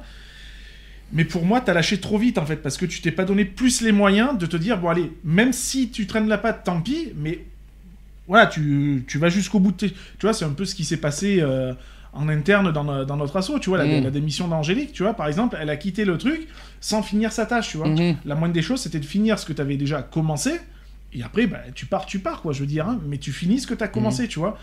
Tu vois, de finir par exemple ta journée et, te, et te, là vraiment de te faire le bilan de ta journée, tu vois. Parce que ça arrive, hein, au bout de deux heures, de te dire, ouais putain, j'y arrive pas, ça m'énerve, ça me gonfle, et je me casse. Ça m'est arrivé à moi aussi. Mais c'est facile, quoi. Je veux dire, c'est- c'est euh, lâcher, c'est c'est aller à la facilité. Alors Mm. de te dire que, bon écoute, allez, je m'y tiens, je vais finir quand même ma journée, et je vais faire mon bilan de C'est ma ce qui m'est arrivé associativement. Moi, souvent, j'avais tendance à lâcher avec mon burn-out, etc. Mm. Là. Et je dis, tiens, bon, j'en ai tellement marre, je vais pas faire la radio et tout ça. Mm. Avec tout ce qui m'arrive, avec tous mes problèmes ici et là, je ne lâche pas. J'ai des choses en traite. C'est comme si aujourd'hui, j'allais lâcher la radio avec tout ce qui s'est passé moi- récemment. Pour quoi. moi, quelqu'un qui va pas jusqu'au bout, euh, ben, c'est euh, c'est aller à la facilité, se dire ouais bon c- voilà j'y arrive pas, je laisse tomber, ça me gave, je me casse. Mhm. Euh, voilà ben non, je veux dire c'est pas comme ça que ça va résoudre aussi euh, euh, ton problème psychologiquement parce que Mhm. ben ouais du coup bah ouais tu vas être un bon à rien donc tu- pour toi tu vas rester un bon à rien, quelqu'un qui est pas capable. Alors que si tu donnes le mal, du mal pour le faire, ben, même si c'est mort à la fin de ta journée, mais putain, t'as- fait ta journée, quoi. Je veux dire, ben, au moins tu l'as fait, tu sais ce que c'est. Mhm. Voilà. J'ai eu ce sentiment-là avec ma formation. Et euh, en fait, ce qui s'est passé, c'est, euh, si tu veux, j'ai connu Nathalie. Et avec Nathalie, ben, j'étais plus préoccupée à lui faire des câlins que dans les études. Tu sais que là, on sort du contexte travail quand même. C'est pas pour te dire, mais euh, on sort un petit peu du contexte quand même. Non, mais Mais. Et euh, pour finir, euh, j'ai dit, bah, c'est pas grave, je vais reprendre l'année suivante. Parce que, bon, comme je n'étudiais pas, je me disais, voilà, il y a un manque de compétences, etc. Mais je me sentais quand même bête.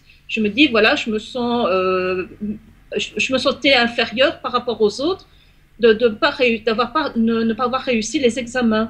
J'ai dit, mais c'est pas grave, euh, la- l'année suivante, euh, je vais reprendre.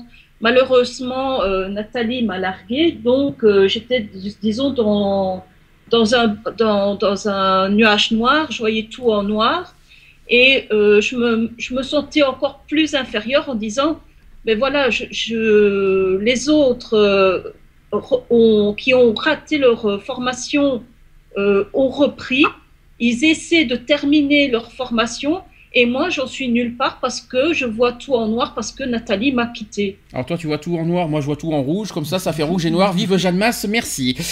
Non, voilà, c'est- je, je prends un exemple tout, tout con. hein. Quand j'ai passé ma formation de PSE2, Mhm. euh, je l'emmenais pas large. hein. Mhm. Il y a un moment donné, euh, j'étais limite à baisser les bras.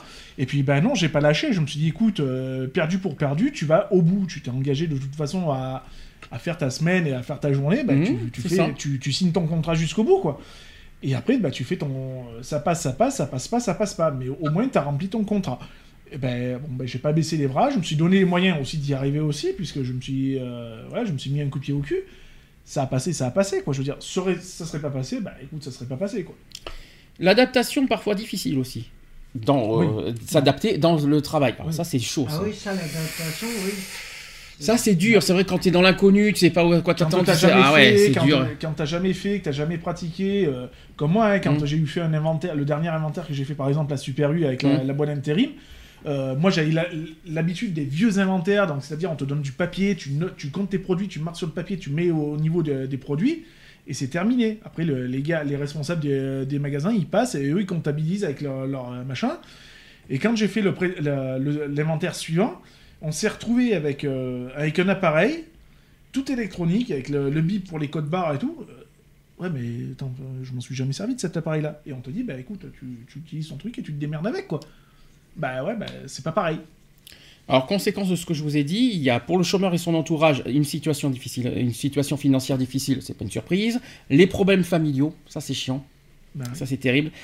La vulnérabilité psychologique, c'est ça. Mm. voilà. Et la santé mise en danger. Bah quoi, Ah j'ai oui. j'ai fait exprès, j'ai pas pointé du Ah doigt non, au hasard. Non, non, mais- Tu es totalement dedans. c'est- vrai, de toute façon, il, enfin, il peut pas dire le contraire, parce que même quand t'as passé tes formations PSE, euh, ah, ouais, j'y arriverai jamais, nanani. C'est euh, ça, c'est euh, ça. Alors que, ben ouais, mais il faut aussi euh, se servir de ses, er- de ses erreurs comme une force et se ça. dire, ben maintenant je vois aussi que j'ai fait mes erreurs, je vais faire en sorte de pas les ben, reproduire. Je te donne un cas récent, c'est le code. Le code, tu, tu, tu dis souvent, je vais pas y arriver, je, je fais trop, trop de fautes, et si et là. Est-ce que tu donnes les moyens pour faire tout pour, euh, pour y arriver? Bah oui, mais bon, Ah non, euh, non, non, non, non, non. Ah non, là, c'est là, c'est pas bien. problème, c'est que- Le problème, c'est que. euh, T'as pas d'excuse. Je peux pas euh, tout faire. d'excuse. moi. Tu arriveras pas, tu arriveras pas à trouver là. je crois que... Oups. et alors, Non, conséquence, mais voilà, après. Et conséquence pour la collectivité, vous avez l'augmentation du déficit public, l'augmentation du déficit de la sécurité sociale, ah oui, Ah oui. ça aussi, la consommation insuffisante de la part des chômeurs, ainsi que la tendance à la xénophobie, à la xénophobie au racisme, malheureusement. Malheureusement. Alors, dernière, euh, je vous donne un dernier exemple et après on aura fini. Alors, euh, c'est sur euh, donc le travail qui est un facteur essentiel pour l'épanouissement personnel de chacun d'entre nous. Mais depuis quelques années, nous rencontrons de réelles difficultés au travail, voire même le chômage. Donc, nous verrons. on va- donc, je vais vous donner les conséquences sur la santé cette fois. Conséquences sur la sa- santé, on va, on va, on va- il y a des choses qui vont revenir après vous- en en plus détaillé. Donc, le stress au travail avec la déprime, le repli sur soi et le manque de motivation Forcément.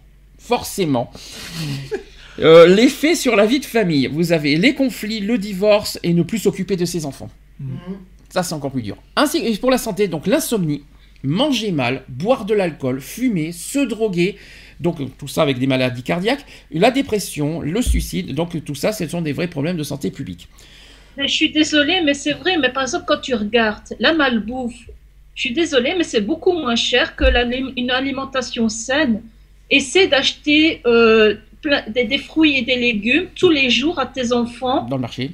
C'est impossible. Désolé, une salade- C'est impossible. Une salade au marché, c'est moins d'un euro. Des, euh, le tomate au kilo dans un marché, c'est 2 euros le kilo. Donc c'est moins, moins cher qu'un menu McDo, si je peux me permettre. Euh, pas en Belgique, hein, je peux te l'assurer.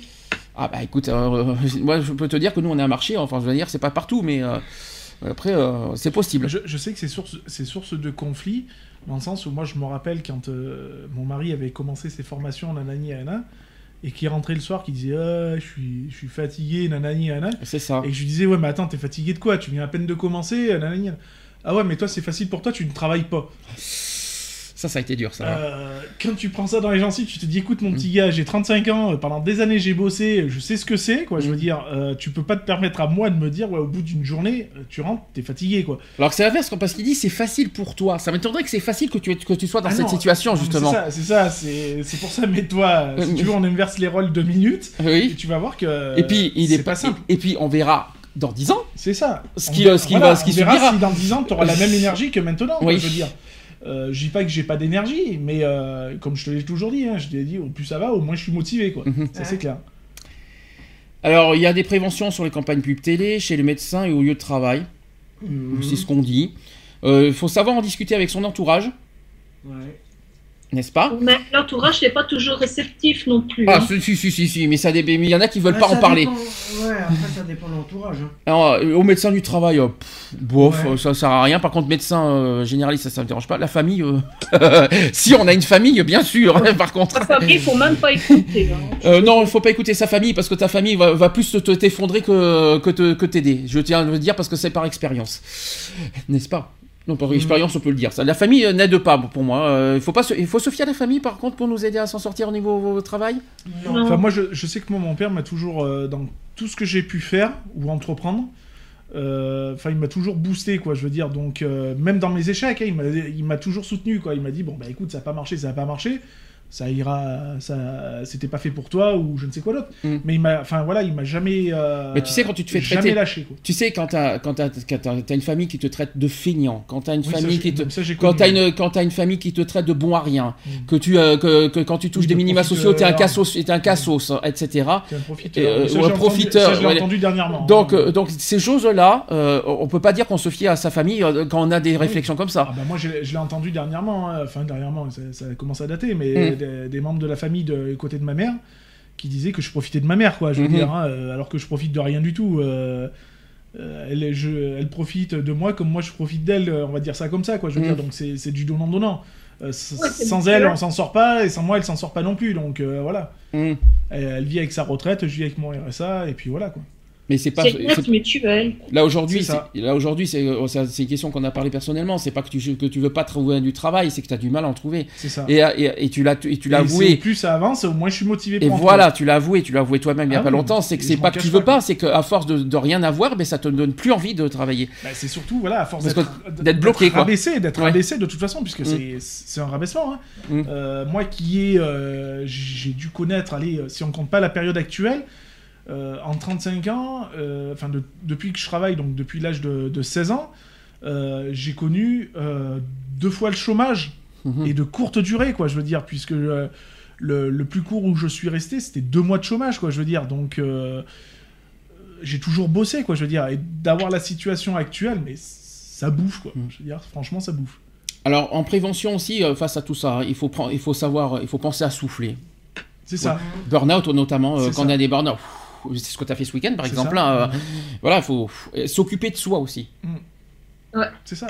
Il faut, il faut, malgré la situation, tu vois, qu'on soit Mm. au RSA, qu'on soit à l'âge, qu'on soit ou autre, quoi, tu vois, qu'on ait des responsabilités associatives, etc., etc. Même associativement, on peut en parler ça. de ça. hein. J'estime qu'il y a un moment donné où, euh, chose qu'une personne n'a pas su faire, euh, je parle d'Angélique bien sûr, euh, Ah, tu parles du loto. hein. il arrive un moment donné où, ouais, bah, il faut se dire, stop, Mhm, là je prends une semaine, 15 jours, c'est pour ma gueule. mhm. C'est tout, c'est je profite de ma famille, je profite de, de profiter plein de temps, tu vois. Là, on a eu un week-end de 3 jours.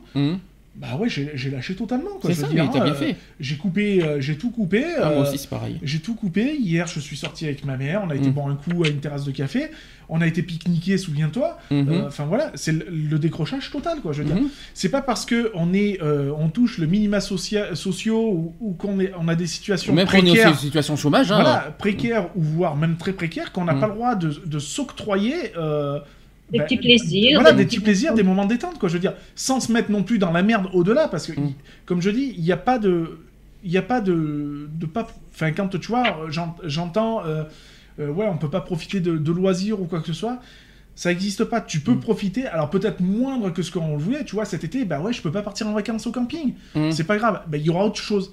Il y aura autre Il y a chose. le plan d'eau, il y a plein de choses. Hein, ça, euh, donc voilà. voilà. Moi, quelqu'un, qui- quand Mm. j'entends dire, ouais, euh, je peux pas me permettre de partir en vacances, les vacances, t'es pas obligé de partir à 150 km de chez toi. Mm. Les, les vacances, elles sont à, à 10 mètres de chez toi, quoi. Je veux dire, euh, bah ouais, bah, tous les jours, bah, l'été, bah, tu te prévois pique-nique, euh, des- de la rando, enfin, je sais pas. Bah, c'est comme à Paris. Il y a mille et une choses à faire. C'est comme à Paris, on va y aller en juin, on va passer 4 jours, on aura un jour de travail, le reste c'est que du bon, c'est que C'est du ça. bon temps Donc, quoi. euh, C'est ça. Il arrive un moment donné où, euh, bah, quand ça va pas, Hum, eh ben, on ferme les portes Mm. et on dit, là, stop, Mhm. je me prends du temps pour moi. C'est clair. Voilà, c'est tout. Euh, il faut arrêter de se mettre des pressions énormes.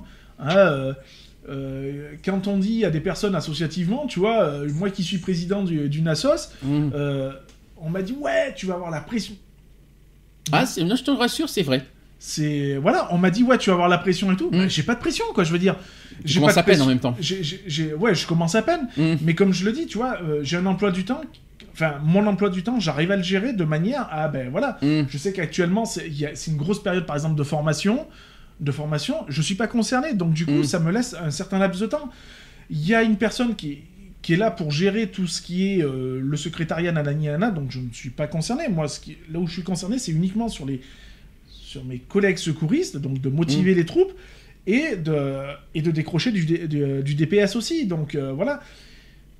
Le reste après, euh, c'est fracturé. Donc chacun a sa place. Tu vois, Mm. c'est euh, c'est ce que beaucoup de personnes, certaines personnes malheureusement n'ont pas compris au sein de notre association euh, Mm. qu'on a en commun.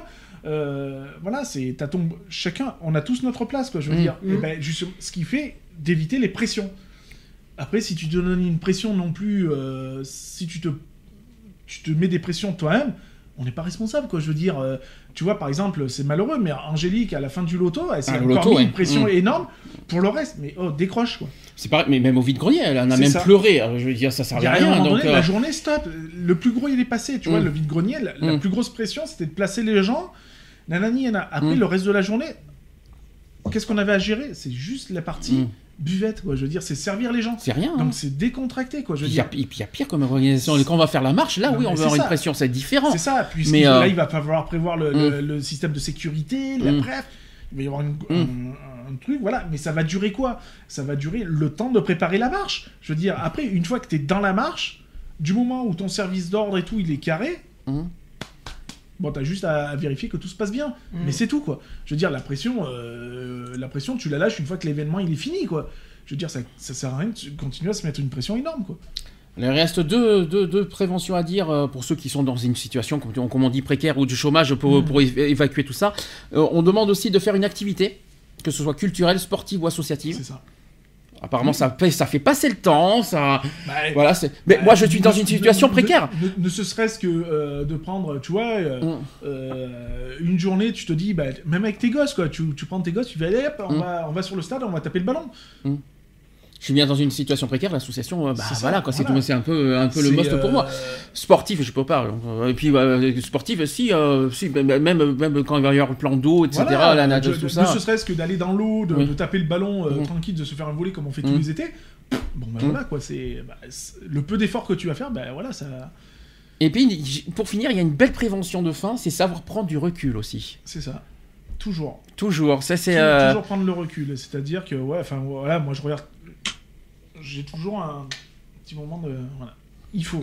Il faut, Mm. faut pas rester fixe, figé sur, euh, sur un échec sur ou un sur échec. Voilà. Il Ouais. faut, faut prendre le recul, analyser l'échec Mhm. et de se dire que cet échec, bah, tu vas en faire une force et non pas, euh, non pas continuer à sombrer. euh, Voilà, c'est pas parce que t'as pas réussi une fois, que c'est pas parce que t'as réussi deux fois que la troisième ça sera pas la bonne. hein. Et quand on est en situation de chômage, il faut pas désespérer. C'est ça. Il faut pas perdre espoir. Faut continuer Moi, à tu garder vois, c'est pas parce que je dis ouais, euh, c'est bon, euh, machin. J'ai toujours espoir hein, de me Mm. dire qu'un jour il y, a- il y aura un benet qui va me prendre dans son entreprise. hein. Euh, et puis l'emploi sera ce qui sera. Mais euh, voilà, je me dis pas que. Regarde, hein, quand j'étais au chômage et que du jour au lendemain euh, j'ai bossé au bar, c'était complètement inattendu, quoi. Je veux dire, hein, quand on m'a proposé le poste, euh, bah ouais, il y a pas de souci, vas-y, embauche-moi, quoi. Mais je t'avertis, j'y connais que dalle, quoi. Bon, bah j'ai appris sur le tas, quoi. Ben, chers amis, nous avons fait nos deux heures de sujet. Pile poil. Retrouvez nos vidéos et nos podcasts sur www.equality-podcast.fr.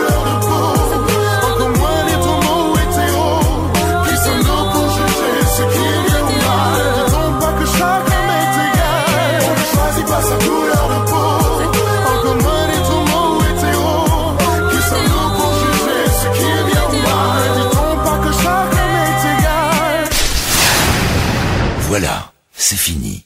À très bientôt.